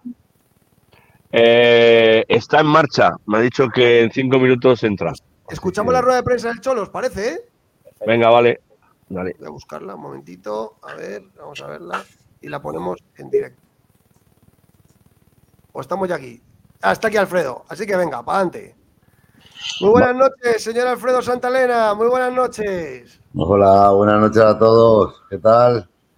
Hola, Alfredo. Eh, enhorabuena, el mayor que ha clasificado, ¿eh? Qué, bien vestido vais todos, ¿eh? Joder, fíjate, equipados, equipados con Joma, macho. Fíjate. Eh, Alfredo. Eh, eh, no, como, no, no, como el. ¿Qué equipación tiene el, el equipo que estás entrenando ahora? Azul, azul. Azulinos. Es azulita. Azulinos, azulinos. Azulinos San Fernando. Ahí está. Un partido. Que digo, Alfredo, que venimos persiguiéndote desde hace semanas y estás ahí, que es en la radio, que es en el otro lado. No te consigo, y hoy Franco te ha conseguido pillar, ¿eh? Sí, me dijo, me lo comentó el otro día y bueno, la verdad es que yo, si sabéis que si puedo y estoy disponible, no tengo problema. La verdad que he coincidido estos días anteriores que, bueno, entre partidos y luego por lo de radio, que sabéis, como sabéis, estoy en Radio Nacional comentando los partidos del Atlético y, bueno, pues coincidió y al final no, no ha podido ser. Pero bueno, ya estoy con vosotros y, sabéis que, encantado de estar aquí en vuestro programa. Pues mañana abrimos turno de preguntas. Venga, mañana se enfrentan dos de tus ex equipos, ¿eh? Eh, yo estoy seguro que el corazoncito colchonero te tira un poco más. Pero, ¿cómo ves el partido de mañana? ¿Meteremos tres goles como el que metiste tú en el Mallorca del Bernabéu? Bueno, a ver, lo primero es decir que, a ver, yo soy, mi corazoncito dice que soy del Atlético Madrid, o sea, que eso lo tengo claro.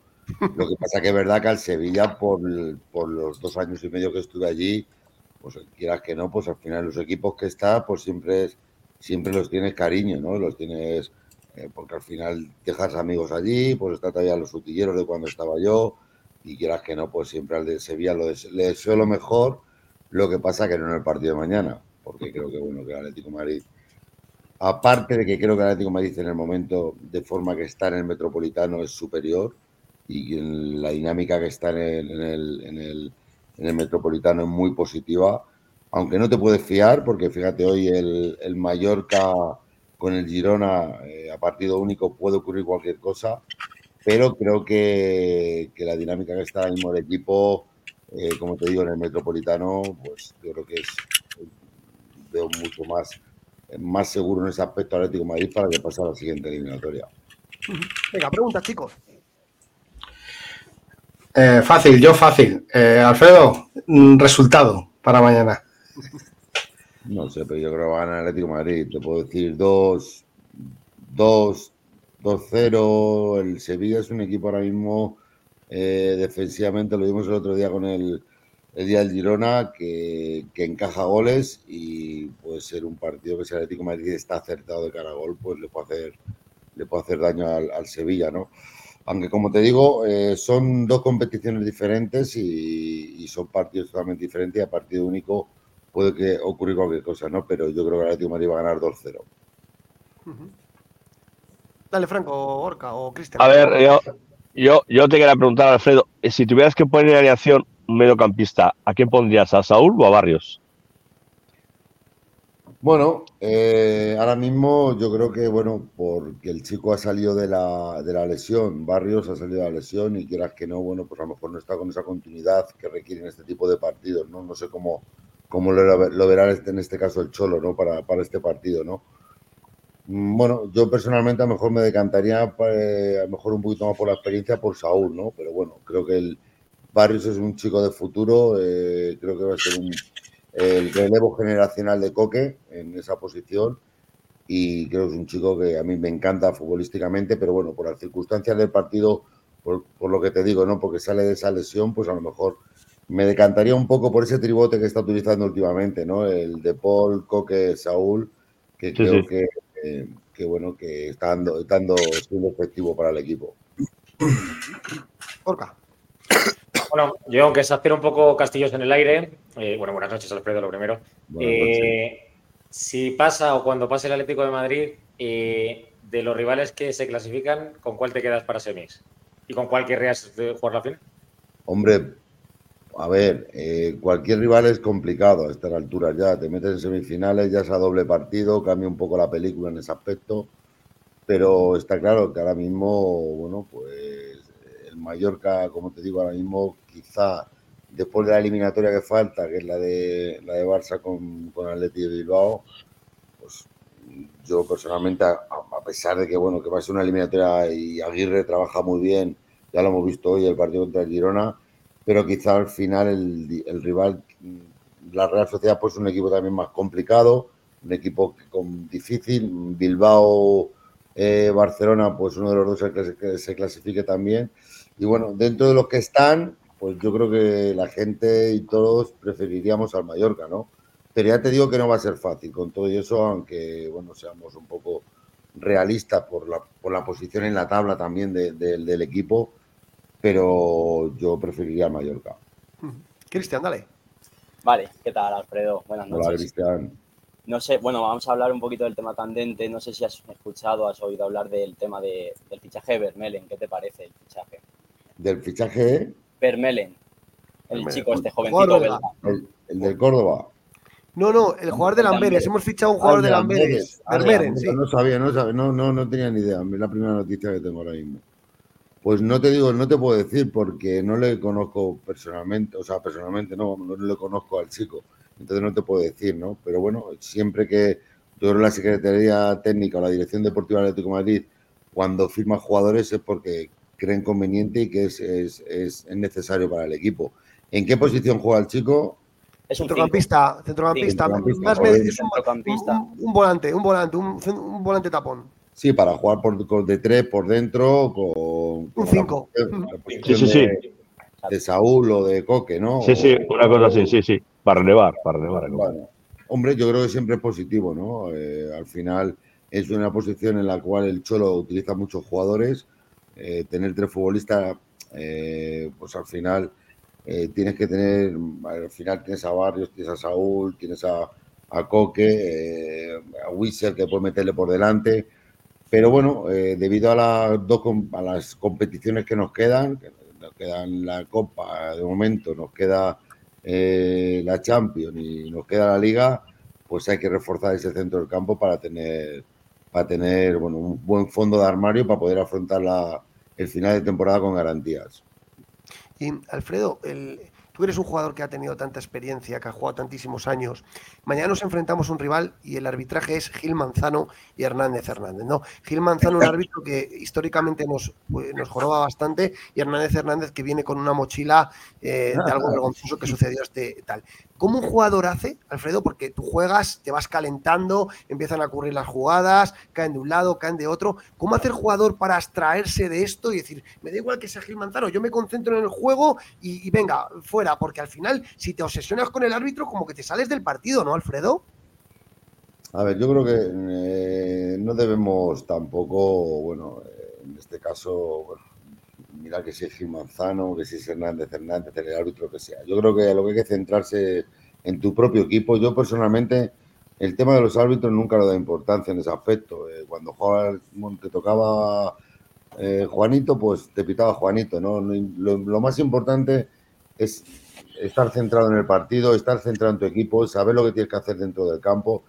Luego la toma de decisiones de los árbitros, pues ya sabemos, a veces erróneas, otras veces yo antes comentaba con unos compañeros vuestros el tema del VAR. Yo el tema del VAR, eh, yo estoy a favor del VAR, eh, estoy a favor del VAR, creo que el, VAR ha venido para ayudar al árbitro, pero no para, eh, en este caso, mm, personalmente yo, yo creo que el VAR tiene que estar para ayudar al árbitro dentro del área, en situaciones de penaltis, en situaciones de manos dentro del área y en situaciones de fuera de juego. Lo demás, yo personalmente es que no, no entraría el VAR para nada tiene que ser, debería ser a criterio del árbitro. Yo creo que eso, eso lo deberían. Y, digo y reitero que estoy a favor del VAR, ¿eh? porque hay muchas situaciones favorables que te pueden perjudicar. Pero claro, no se puede rearbitrar una jugada desde el centro del campo, de tu propio campo, luego cuando se ha metido un gol. Para mí eso tiene que ser a criterio del árbitro, porque para el final el, el, el, responsable y la máxima autoridad dentro del campo es el, primer, el árbitro principal, ¿no? Entonces, bueno, son cosas que tienes que, creo que la UEFA o quien sea tiene que, corregirlo porque creo que favorecería mucho el fútbol y no se habría tanta polémica y tantas historias, ¿no? Entonces yo creo que en ese aspecto, bueno, eh, como te digo, era la pregunta, yo creo que los árbitros no tienes que estar pendientes, tenemos que estar centrados en el juego, si te pita Gil Manzano como si te pita eh, Gómez, el que sea, da lo mismo. Yo creo que todos todos son importantes y el árbitro que intenta hacerlo lo mejor posible, yo creo, y bueno, y al final si se, si, se perjudican, si se equivocan, yo creo que lo hacen sin maldad y al final todos están, todos están para, para intentar que las cosas salgan lo mejor posible. Venga, chicos, dale. Y si, si se confirma la salida de Correa, ¿qué te parece? ¿Qué te parece la salida de Correa? Pues a mí Correa me creo que es un jugador que yo personalmente tendría en Atlético Madrid sí que es complicado porque es un chico que cuando sale lo hace fenomenal y quizás no haya tenido muchas veces esa continuidad. Al final es el número 12, es un número 12 del cual el Cholo siempre eh, en los momentos complicados tira de él, pero es un grandísimo jugador, un jugador desequilibrante, rápido, eh, que puede romper los partidos, hábil dentro del área. Entonces, bueno, yo personalmente no me desprendería de él. Pero bueno, al final, como te digo, la dirección deportiva de la que decide. Pero creo que es un. Para si tú quieres tener una buena plantilla y un equipo competitivo y luchar por los títulos, yo creo que Correa debe estar en el Atlético Madrid. Pero Alfredo, cuando un jugador se quiere marchar, Alfredo, cuando tú, cuando tú eras jugador y decías, yo me quiero ir, ¿hay algo que te pueda convencer o tú ya tienes tomada la decisión? Tú te fuiste del Atleti, te fuiste del Deport, te fuiste del Sevilla. Cuando un jugador toma la decisión de marcharse, eso ya no tiene vuelta atrás, ¿no, Alfredo? Bueno, yo me fui del Atleti, pero porque no, no, contaron ni con, Donato, ni con Donato ni conmigo. Porque teníamos un, contrato y el Deportivo se hizo con nuestro. Oye, que luego al final todo salió fenomenal. Fuimos a un grandísimo equipo como el Deport, que ahora mismo están en una situación complicada. Pero al final, a ver, si el jugador no está contento y se quiere ir, lo mejor es que se vaya. Eso está claro. Yo para mí, yo siempre digo a mis jugadores, el que no esté contento que se vaya, así que hay 3.000 equipos. Lo que claro es que al final con todos, eh, todos, eh, lo que pasa es que creo, sí que creo que, hay jugadores o las plantillas, si tú quieres competir o, luchar por, por conseguir eh, buenos, buenas, buenas clasificaciones o conseguir objetivos de ser campeón de algo, tienes que tener un buen fondo de armario. Yo creo que Correa, en este caso, para mí es un jugador del perfil, pues bueno, para, es de un perfil de Alfonso Santalena, un perfil Juan Sabas, jugadores, ¿verdad? Que a lo mejor no teníamos eh, esa, éramos titulares indiscutibles, pero sí que contábamos con todos los entrenadores que venían, ¿no? Pues, pues a lo mejor si de, de 38 jornadas de no jugabas de titular, pero a lo mejor si jugabas 15 de titular y el, y el resto lo jugabas de suplente, ¿no? Pero sabías que eras un jugador importante dentro de la plantilla. Pero yo sí que quería continuar en este caso, ¿no? Entonces, bueno, cada uno en ese aspecto, yo no estoy en la cabeza de, Correa, pero pienso que es un grandísimo jugador y pienso que, creo que debería seguir en el Atlético Madrid, aunque ya te digo que si, si en la cabeza la tiene en otro lado, lo mejor es que lo mejor es que, coja las maletas y se largue. Eso. A ver, eh, te, iba a comentar por Quique mañana. ¿Tú crees que Quique mañana va, a plantear un partido al ataque o defensivo? Yo creo que va a plantear, va a plantear un partido muy similar a jugar con, no sé, pero yo creo que va a jugar con cinco atrás, porque la sangría que están en, están, eh, aparte, bueno, la, defensa de cinco al final eh, no quiere decir que sea un sistema defensivo si tú los laterales los montas mucho, si eres un presionas, haces una presión alta arriba, no tiene por qué ser un equipo defensivo con la, con la línea de 5. Sí que puedes generar más, mm, eh, reforzar un poco más la línea defensiva, el que no te generen tantas situaciones de gol, el tener más gente metida en el área, pero a la hora de atacar, pues un, un sistema totalmente ofensivo, ¿no? Pero sí que creo que en este caso yo creo que va a jugar un poquito más replegado, esperando un poquito las contras, eh, con el chico este que ha salido del Sevilla ahora, que no recuerdo ahora mismo bien el nombre. Romero, Romero. Romero, eso es.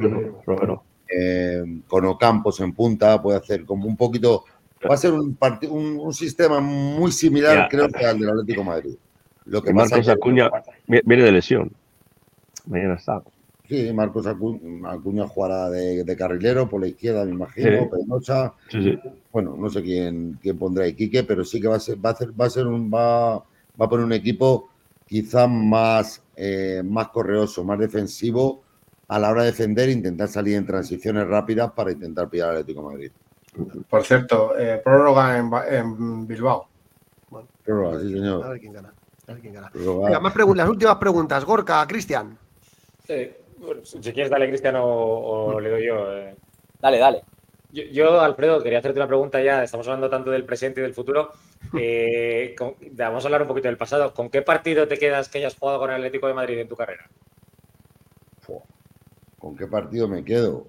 Hombre, a ver, yo con el gol del Mallorca, Alfredo. El gol del Mallorca. A ver, eh, el gol del Mallorca porque fui yo el, protagonista. A ver, el protagonista fuimos todos que ganamos la Copa del Rey. era la primera Copa del, de la, de la, de la era Gil, el primer título que se ganaba.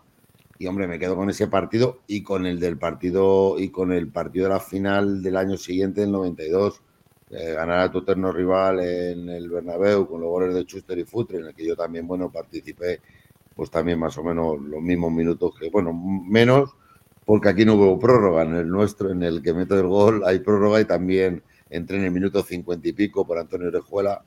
Entonces, bueno, ya te, me parece por, por Orejuela en el, en el primer partido. Entonces, bueno. Orejuela, Orejuela, Orejuela.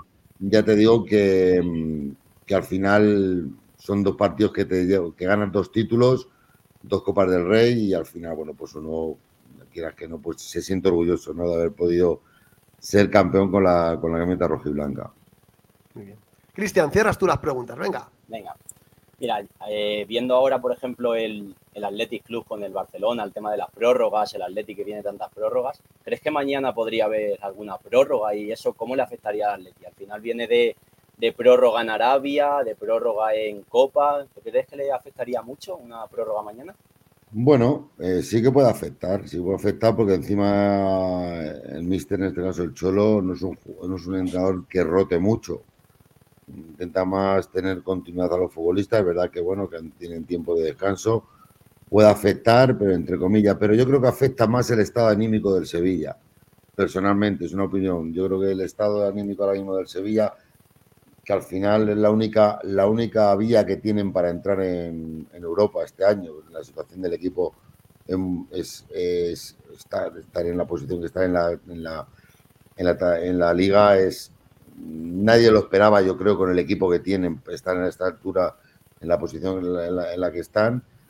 Pero yo creo, como te digo, yo creo que le afecta mucho más al Sevilla que al Atlético Madrid. El Atlético Madrid es un equipo fuerte físicamente, y que lo están demostrando. Es verdad que en la final de la Supercopa, el segundo, el, en la prórroga parece que, que, el Madrid nos superó un poco en el, aspecto físico, sobre todo físicamente.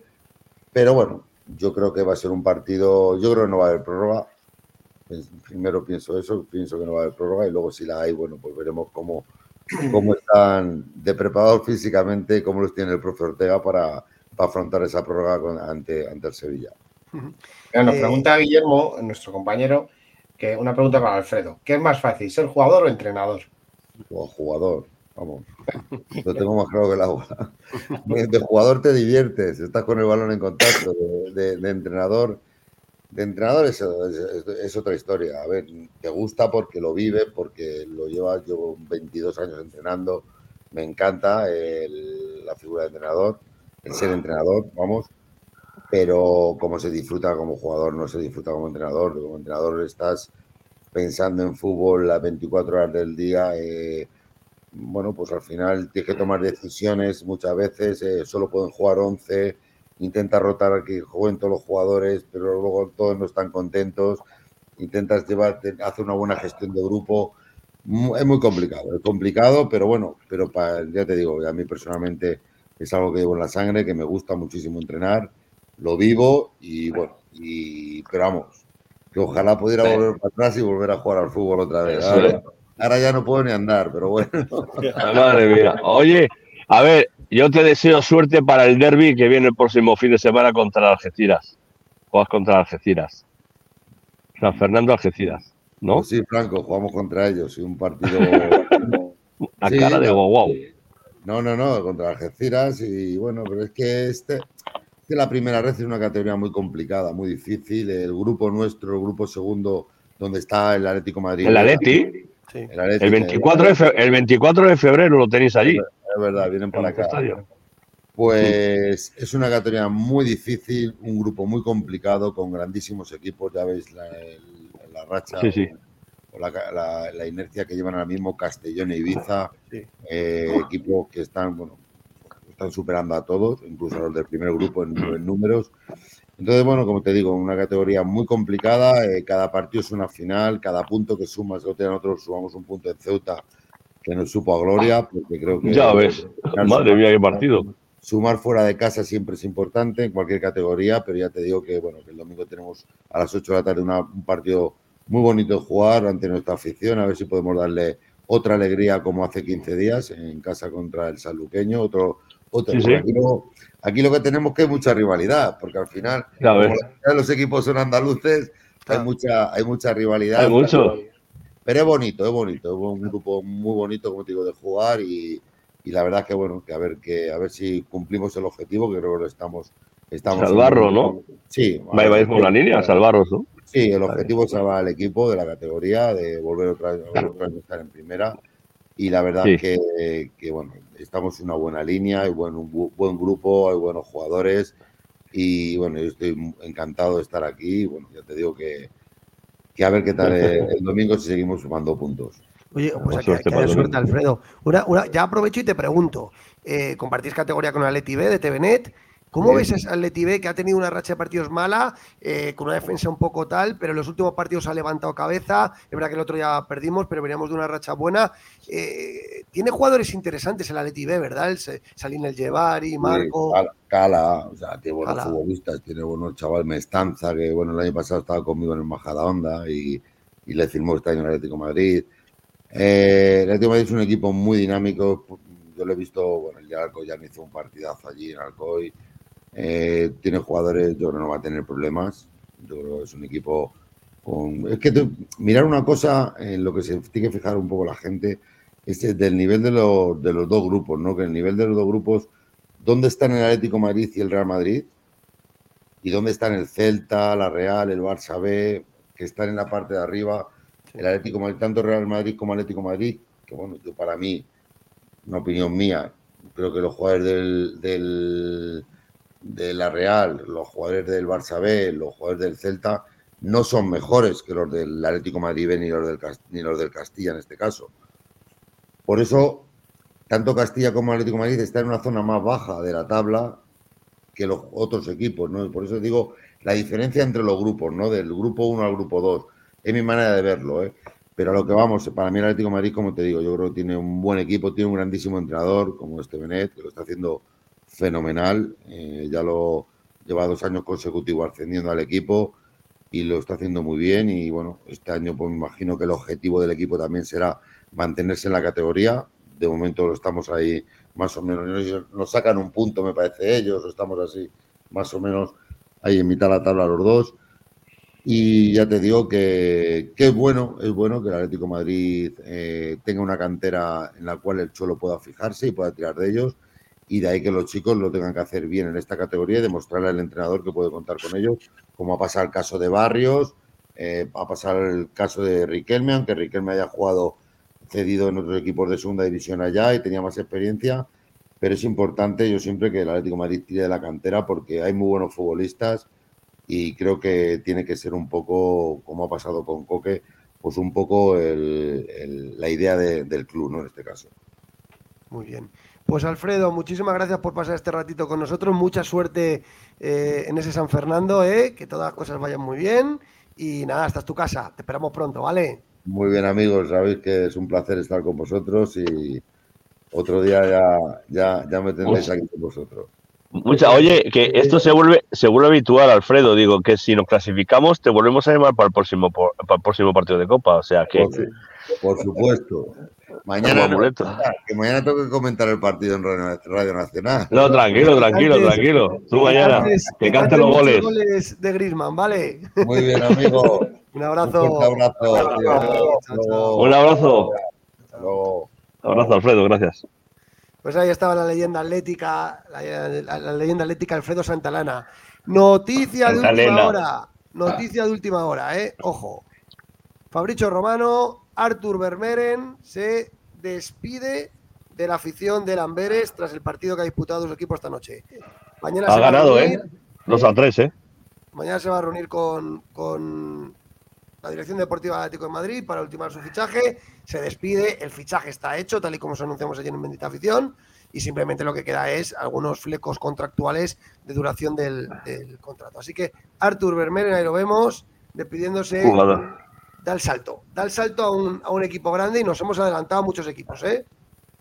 Oye, esto es una gran noticia, ¿eh? Aquí en directo, saliendo la imagen de la despedida de, de Artur Vermeeren, es alucinante. Es alucinante. ha ganado, ha ganado su equipo, ¿eh? Ha ganado 2-3 al 9.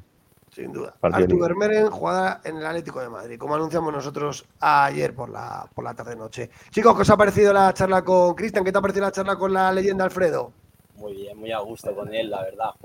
increíble. No, no, lo, sabía, la verdad, y me ha hecho muchísima ilusión verle, la verdad. Joder, macho. Oye, ha salido, la, ha salido, la, convocatoria para, mañana, ¿sabéis? Dice, me preguntaba la plata, Peto, ¿entra Rinildo mañana? Es que no hay convocatoria todavía, ¿no? No, no hay convocatoria. A ver, yo tengo una... No hay convocatoria, pero Reinildo, pero Reinildo, eh, ya ha llegado a Madrid, ¿eh? Ha entrenado, ha entrenado, sí, ha entrenado, ha entrenado. Ha llegado a Madrid y está y puede entrar a la convocatoria, ¿eh? Vamos a ver. Aprovechando que va la plata, que nosotros tenemos un que le he contestado y no sé si lo ha visto. Esta es del 2011, es la de Falcao, de 2011. Eh, se parece un poco a la nueva, tiene un aire, si, le, si tira las líneas de estos aquí. Sí, pero esta es reliquia o la plata. Cristina, Cristian, nosotros solemos tener invitados así, o sea que es un ET de vez en cuando. Oh, encantado, vamos. Cuando vosotros me digáis, yo encantado, me meto encantado. Oye, para finalizar el programa tenemos que escuchar al Cholo, la rueda de prensa. Es lo que nos queda pendiente, ¿vale? Vamos a escucharla y a ver qué es lo que ha hecho el Cholo en el importante partido de, mañana, que desde luego ha dejado perlitas. Escuchamos a Simeone.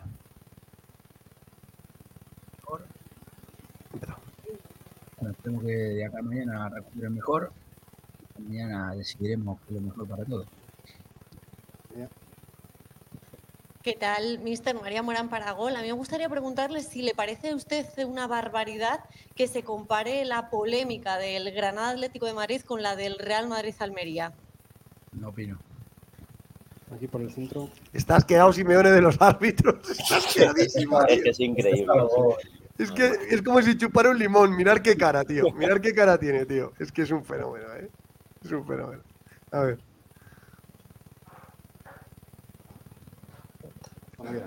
Buenos días, mister. Alex Martín para estos Atleti.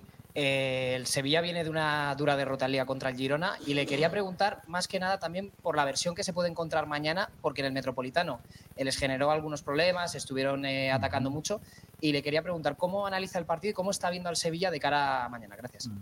Bueno, creo el mejor partido lo, hicieron en Getafe, sobre todo de resultado, con la Granada también han ganado bien, pero mm, por el juego que se vio, el equipo se lo vio bastante, bastante bien. Está claro de que está en un momento eh, de necesidad, de la misma manera que estamos nosotros con las nuestras y nuestras responsabilidades. Tienen buenos futbolistas, tienen un entrenador que conoce la casa y es muy inteligente y sabe cómo plantear los partidos. Y bueno, nada, mañana tendremos que llevar el partido donde creemos que le podemos hacer daño. Sí, hola Diego, buenos días. Quería preguntarte por, por Morata. Eh, no sé, ¿con qué te quedas de él? ¿O qué es lo que más te, te quedas de él, de, la temporada, de, lo que está haciendo? El crecimiento que tuvo en todo. Yo creo que no es solamente los goles los que están demostrando a la vista su crecimiento, sino que ha tenido un crecimiento eh, importantísimo primero para él y en consecuencia lo que nos está dando el equipo. Eso. Luis. Hola, entrenador Luis Castro, Castilla-La Mancha Media. Eh, cuando llega el verano siempre abrimos un debate de si es conveniente eh, que se termine el mercado de verano antes de que empiece eh, la temporada. Ahora en invierno no, no puede suceder porque seguimos. Y quería preguntar si con todo el tema de salidas o llegadas, si eso puede despistar, porque hay muchos partidos y también se trabaja en, otros lados y hay algunos jugadores pues, que están más pendientes de, quizás de, salidas o de poder llegar que del fútbol, si lo percibes. Bueno, creo que a todos los equipos les sucederá. Siempre hay en una plantilla de 23, 22, 24 algún chico que tendrá posibilidad de salir, alguna necesidad del equipo de sacar a algún futbolista, algún futbolista de querer salir.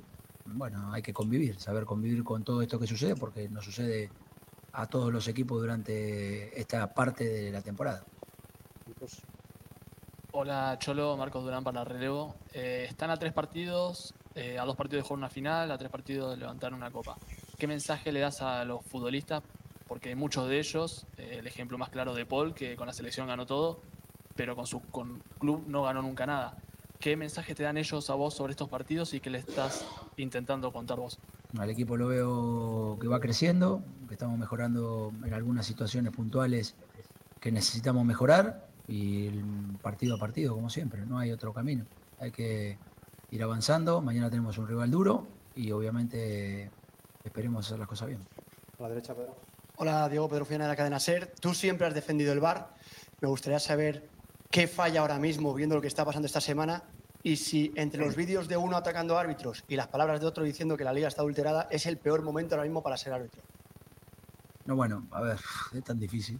Eh, tan difícil. Porque según donde el lado donde te pongas, eh, siempre hay situaciones. Yo creo que los árbitros están pasando un momento de mucha presión, segurísimo. Eh, el bar los mejora, pero al mismo tiempo los expone, que esa es la realidad. Y, nada, después nos ponemos a discutir si el audio está bien o el audio hay que, ¿cómo te dicen? Eh, hay que llamar a la policía porque lo están cuando filtrando, cuando están filtrando audios, pero no importa qué es lo que filtre, qué es lo que filtra, sino lo que pasa. Pero se piensan que somos todos tontos, ¿viste? Eso es lo que da bronca.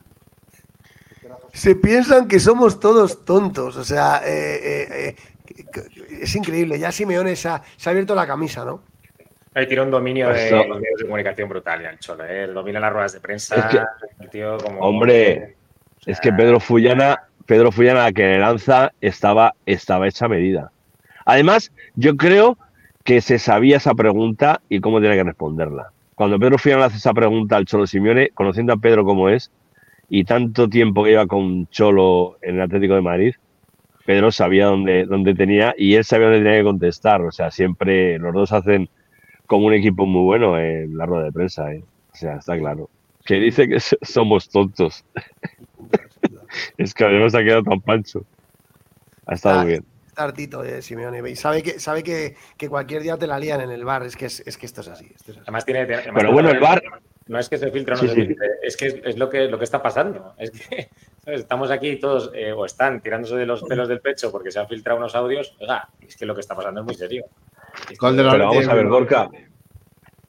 El gol del Atleti.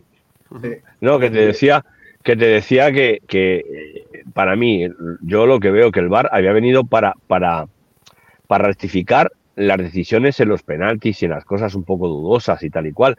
Pero es que ahora mismo ya un, árbitro de campo ya no manda. O sea, quien, manda es el VAR.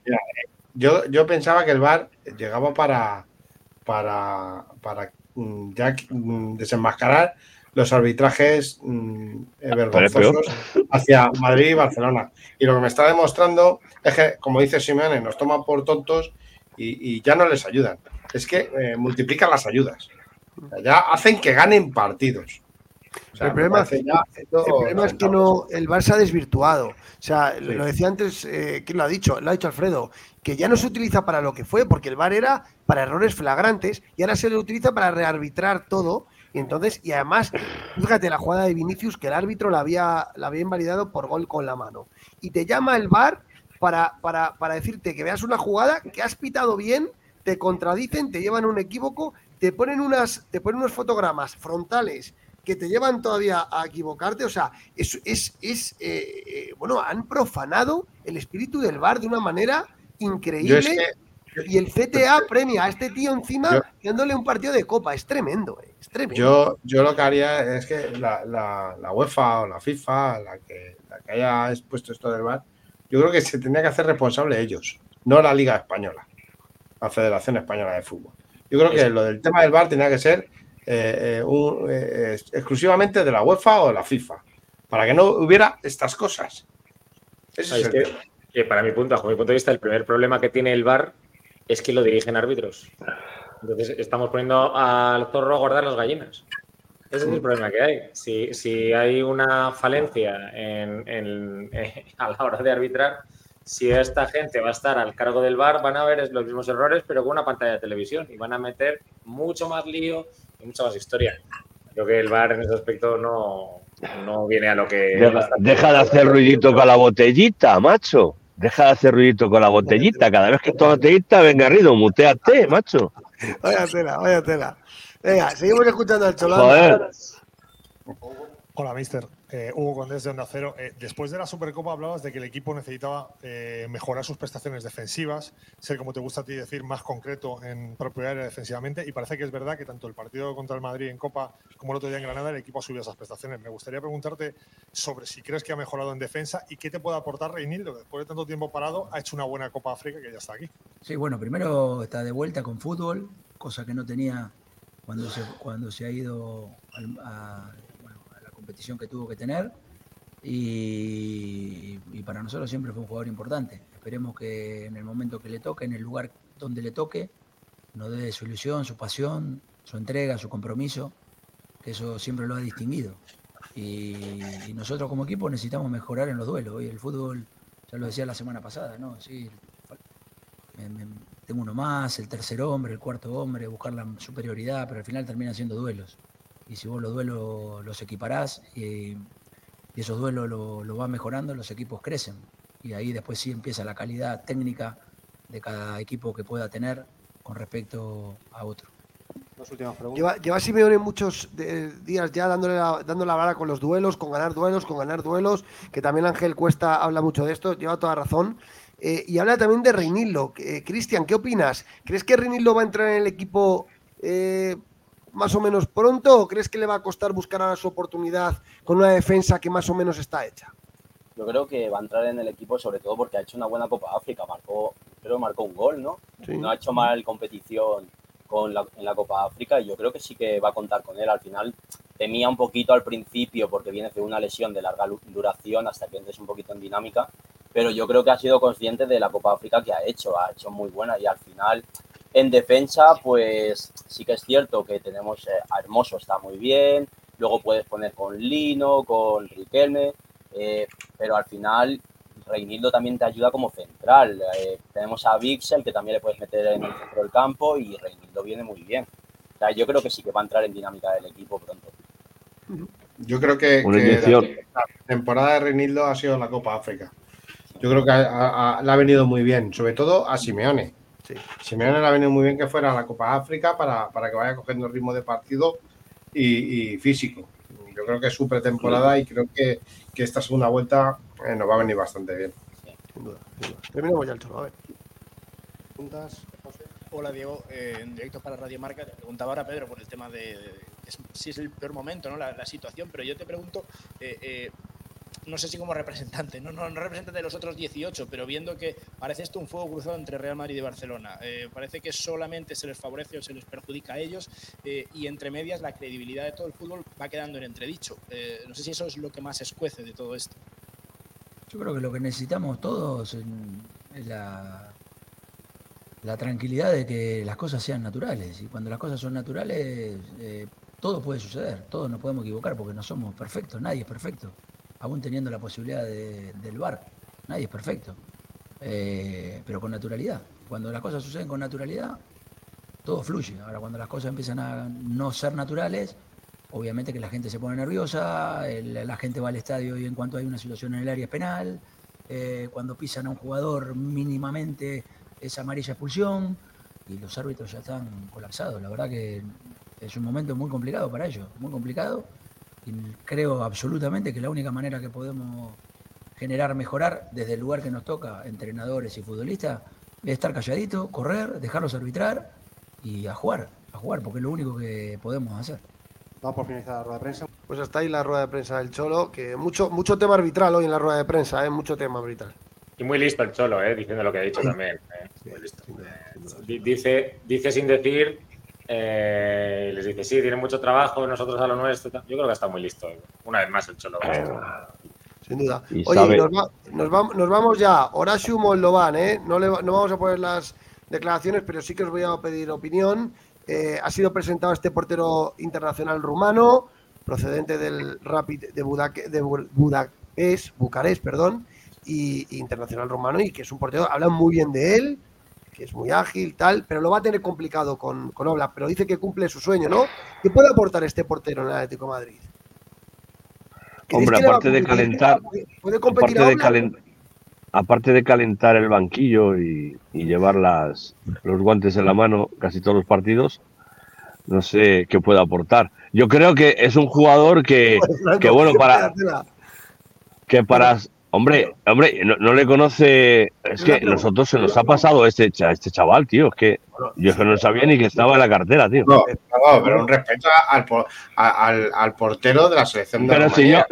Sí, sí, pero si no respeto internacional y campeón de lo que tú quieras, pero que este, este chaval es como el que fichó el Sevilla, el, el, el Nolis este, que no sé dónde ha venido, pero que bueno, que si ha venido al Atlético de Madrid, es porque el, servicio de información de, scouting del Atlético de Madrid lo ha, parecido evidente y, cree que es un gran, un gran portero. Pero bueno, yo hubiese fichado otro portero que no sea este. ¿eh? Y una pregunta, ¿pensáis que, ah, porque Gerbic no ha tenido oportunidades, esa es la realidad, ni Supercopa, ni Copa, ni Champions, ni Liga, nada, cero. ¿Pensáis que a este, a este portero Simeone le va a dar más bolilla o va a seguir ocupando un perfil como el de Gerbic de suplentón calentando banquillo? Yo creo que cuando, cuando lo va a entrenar, pues luego decidirá. Acaba de llegar, eh, lleva un entrenamiento con el Atlético Madrid y, yo creo que no, mm, por ahora no, no va a tener la confianza del Cholo. Yo creo que, hasta después del verano no, no va a ver cómo, cómo es el portero y cómo, como entrena y como, y como para. Yo creo que eh, hasta la temporada que viene no le, yo creo que no lo vamos a ver. un rumano que se llame Moldovan, pues, pues mira, yo creo que, el, problema que tiene este hombre, aparte que creo que al final te da un banquillo y es un tío que es internacional con su país, que mal que bien sacará un partido si lo necesita adelante, si Oblak se lesiona o si el Cholo quisiera rotar. El problema que tiene, yo creo, este pobre es que el Cholo, cuando ha rotado porteros, no le ha salido bien. Si recordamos hace años, el Cholo sí rotaba porteros en la Copa del Rey y en, la Europa o sea, la Champions, perdona, rotaba porteros y no le salió bien. No le salió bien. ¿Os acordáis? Dudo, que el Cholo a día de hoy vaya a rotar a, ¿Os acordáis el año pasado cuando dijimos hemos tirado la copa porque hemos sacado a Garbis? No sé qué año pasado, el año pasado, no el otro año anterior, que estábamos en otra radio. En otra radio. ¿Te acuerdas, Peto, que hablábamos de ello? Joder, ¿por qué no ha sacado a Black eh, y, confía y, le da la oportunidad al, portero reserva? Eh, ¿Y os acordáis? Y es que ahora, ahora, ¿y ahora qué hacemos? ¿Ahora qué hacemos? Llega la copa y ¿qué le vamos a dar oportunidad a ese chaval? Ese chaval saldrá no sé, entrenar va a entrenar, eso está claro, pero todos los días bien, o sea, eso está claro. Pero que luego después. no sé. Cómo lo ves? ¿Tú, Cristian, cómo lo ves el tema ah, del portero? ¿Le va, a dar alguna, ¿Le va a dar bola a Simeone? No, yo creo que al final, eh, después de lo que ha habido con los segundos porteros en el Atleti, al final la Copa del Rey está muy avanzada, no le vas a, no le vas a dar oportunidad. Luego en Liga estás peleándote por meter en Champions, tampoco vas a estar dando oportunidad a, a un supuesto reserva porque vienes de segundo portero. Entonces, mm, más allá de que se lesione o Black o algo, yo lo veo difícil. Le veo difícil que por lo menos esta temporada tenga un poco de minutos. Muy bien, muy bien. Lo que yo veo con esto, una cosa, y, ya termino. Lo que yo con esto veo una cosa, me termino. Mira, el portero que está en el B, por ejemplo, o el que está en el juvenil de División de Honor, por ejemplo, la ilusión en ser el reserva de, de Oblak. Y resulta que trae este chaval, así que le has cortado las alas a dos chavales que venían pegando fuerte para poder subir al primer equipo y al final, pues oye, se han quedado ahí ahora. Muy bien. Pues venga, vamos cerrando el programa. Cristian, empezamos por ti. Oye, ¿te has sentido a gusto? Muchas gracias por estar con nosotros esta noche. ¿eh? Muy a gusto, muy a gusto. Me he sentido muy a gusto con vosotros. Muchísimas gracias por invitarme y yo encantado de volver, por supuesto. Pues esta, esta es tu casa y ya lo haremos tú y yo para que te pases más veces por aquí, ¿vale? Genial, genial. Muchísimas gracias. ¿Cómo cierras? ¿Mañana hay autobús o no hay autobús? Mañana, ojalá hiciéramos el recibimiento del otro día, anda que no lo pasamos bien. Joder, con las llaves. Ahora todavía, todavía me pica la nariz de la cantidad del nitrato, el nitrito ese que olimos. Joder, llegué a casa pestando, macho. Pero mm, mañana estaría. El problema es que, claro, nos gastamos el, el gran recibimiento contra el Madrid, como te ya completamente justificado y mañana a lo mejor, siendo una fase más adelante, se queda más descafeinado. Seguro que el frente prepara algo, no me cae ninguna duda, y los tifo makers a lo mejor harán algo. Pero, pero, de nuevo, yo para mañana hay que agarrarse a los machos, hay que ser precavidos. El Sevilla viene muy herido, pero pueden encontrar, si huelen sangre, pueden ir a, por nosotros y, y, pintarnos la cara y no, no podemos fallar. Así que es un partido, hay que estar igual de concentrados que contra el Madrid y seguir para adelante. Eh, creo que es una competición preciosa. Luego jugamos en casa y dentro de nada nos estamos yendo a Milán. Así que cada, cada partido es una final, partido a partido, pero cada uno va a ser una final, estoy seguro. Muy bien, muy bien. Franco, por cierto, eh, eh, la Unión todavía tiene plazas para, para ir al viaje a Milán. Todo el que quiera ir a Milán, que se ponga en contacto con la Unión de Peñas, que hay todavía plazas para ir a Milán. Voy por mi cuenta. Pues yo, dando las gracias a, a María José Estalriz, que está por aquí, a Alfredo Santarena, a Javier, eh, Francisco Javier Merino del, diario de Sevilla. Y bueno, pues siempre mm, dando el padre, el padre Cholo que estás en el Atleti. Santificados sean tus cambios y venga a nosotros el Cholotaca.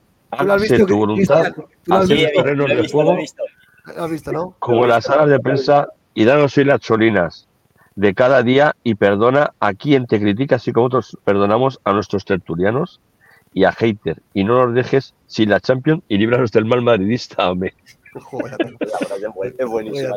Más de 10.000 visitas tiene ya en TikTok el vídeo, ¿eh? Más de 10.000 visitas tiene el padre Cholo, que está siendo, bueno, de hecho es viral ya. Eh, Demon, ¿cómo cierras? Pues nada, como siempre, dándole las gracias a, Cristian, que está aquí con nosotros ahora mismo. A, María José, a Alfredo y, a, Javier, ¿no, Franco? A Javi, Javi, Francisco Javier Merino. Y, a todos los, como no, a todos los oyentes de, los benditos aficionados que han estado ahí en una lucha con, con otros de los aficionados. Y, nada, que, mañana ganemos, eh, estaremos aquí por la noche después del partido y, repasaremos un poquito lo que sea, lo que haya, lo que haya sucedido en el partido, ya, sea victoria o derrota. Esperemos que sea victoria y, con tranquilidad. Así que nada, eh, pues eso. Aupa, Leti. Muy bien. Oye, todos los que estéis ahí, dadle like, suscribiros. Lo que ha dicho Deman, agenda. Mañana programa después del partido, estarán los mandos Demon, Ángel Cuesta y el resto de compañeros, ¿vale? Yo estoy en el estadio. Yo, yo mañana libro, yo mañana libro, señores. Y, nada, eh, mañana, mañana, eh, anuncios oficiales. Mañana se va a hacer oficial el fichaje de Gerbic por el Sheffield, ¿vale? Se, va a hacer, se van a hacer oficiales salidas, ¿vale? La de Gerbic principalmente, ¿vale? Llegadas no se van a hacer oficiales mañana ninguna, ¿vale? El club no quiere distraer con el partido tan importante que hay por la noche, ¿vale? Entonces mañana no esperéis anuncios oficiales. Sí que va a llegar mañana por la tarde tanto Vermeeren como Kim, ¿vale? Van a llegar y para que el viernes empiecen a pasar reconocimientos médicos, papeleos y demás. Y entre el fin de semana y el lunes ser presentados, ¿vale? Pero mañana no esperéis eh, anuncios oficiales de los fichajes porque el Atlético de Madrid a mí me cuentan que mañana no quieren historias, que hay partido a las 9 y eso es lo primero. Así que nada, Aupa Leti, que ganemos a Sevilla, que nos colemos en las semifinales y nos vemos mañana por la noche con los colegas a los mandos, ¿vale? Aupa Leti. Aupa Adiós. Y sígueme en Twitter. Eh.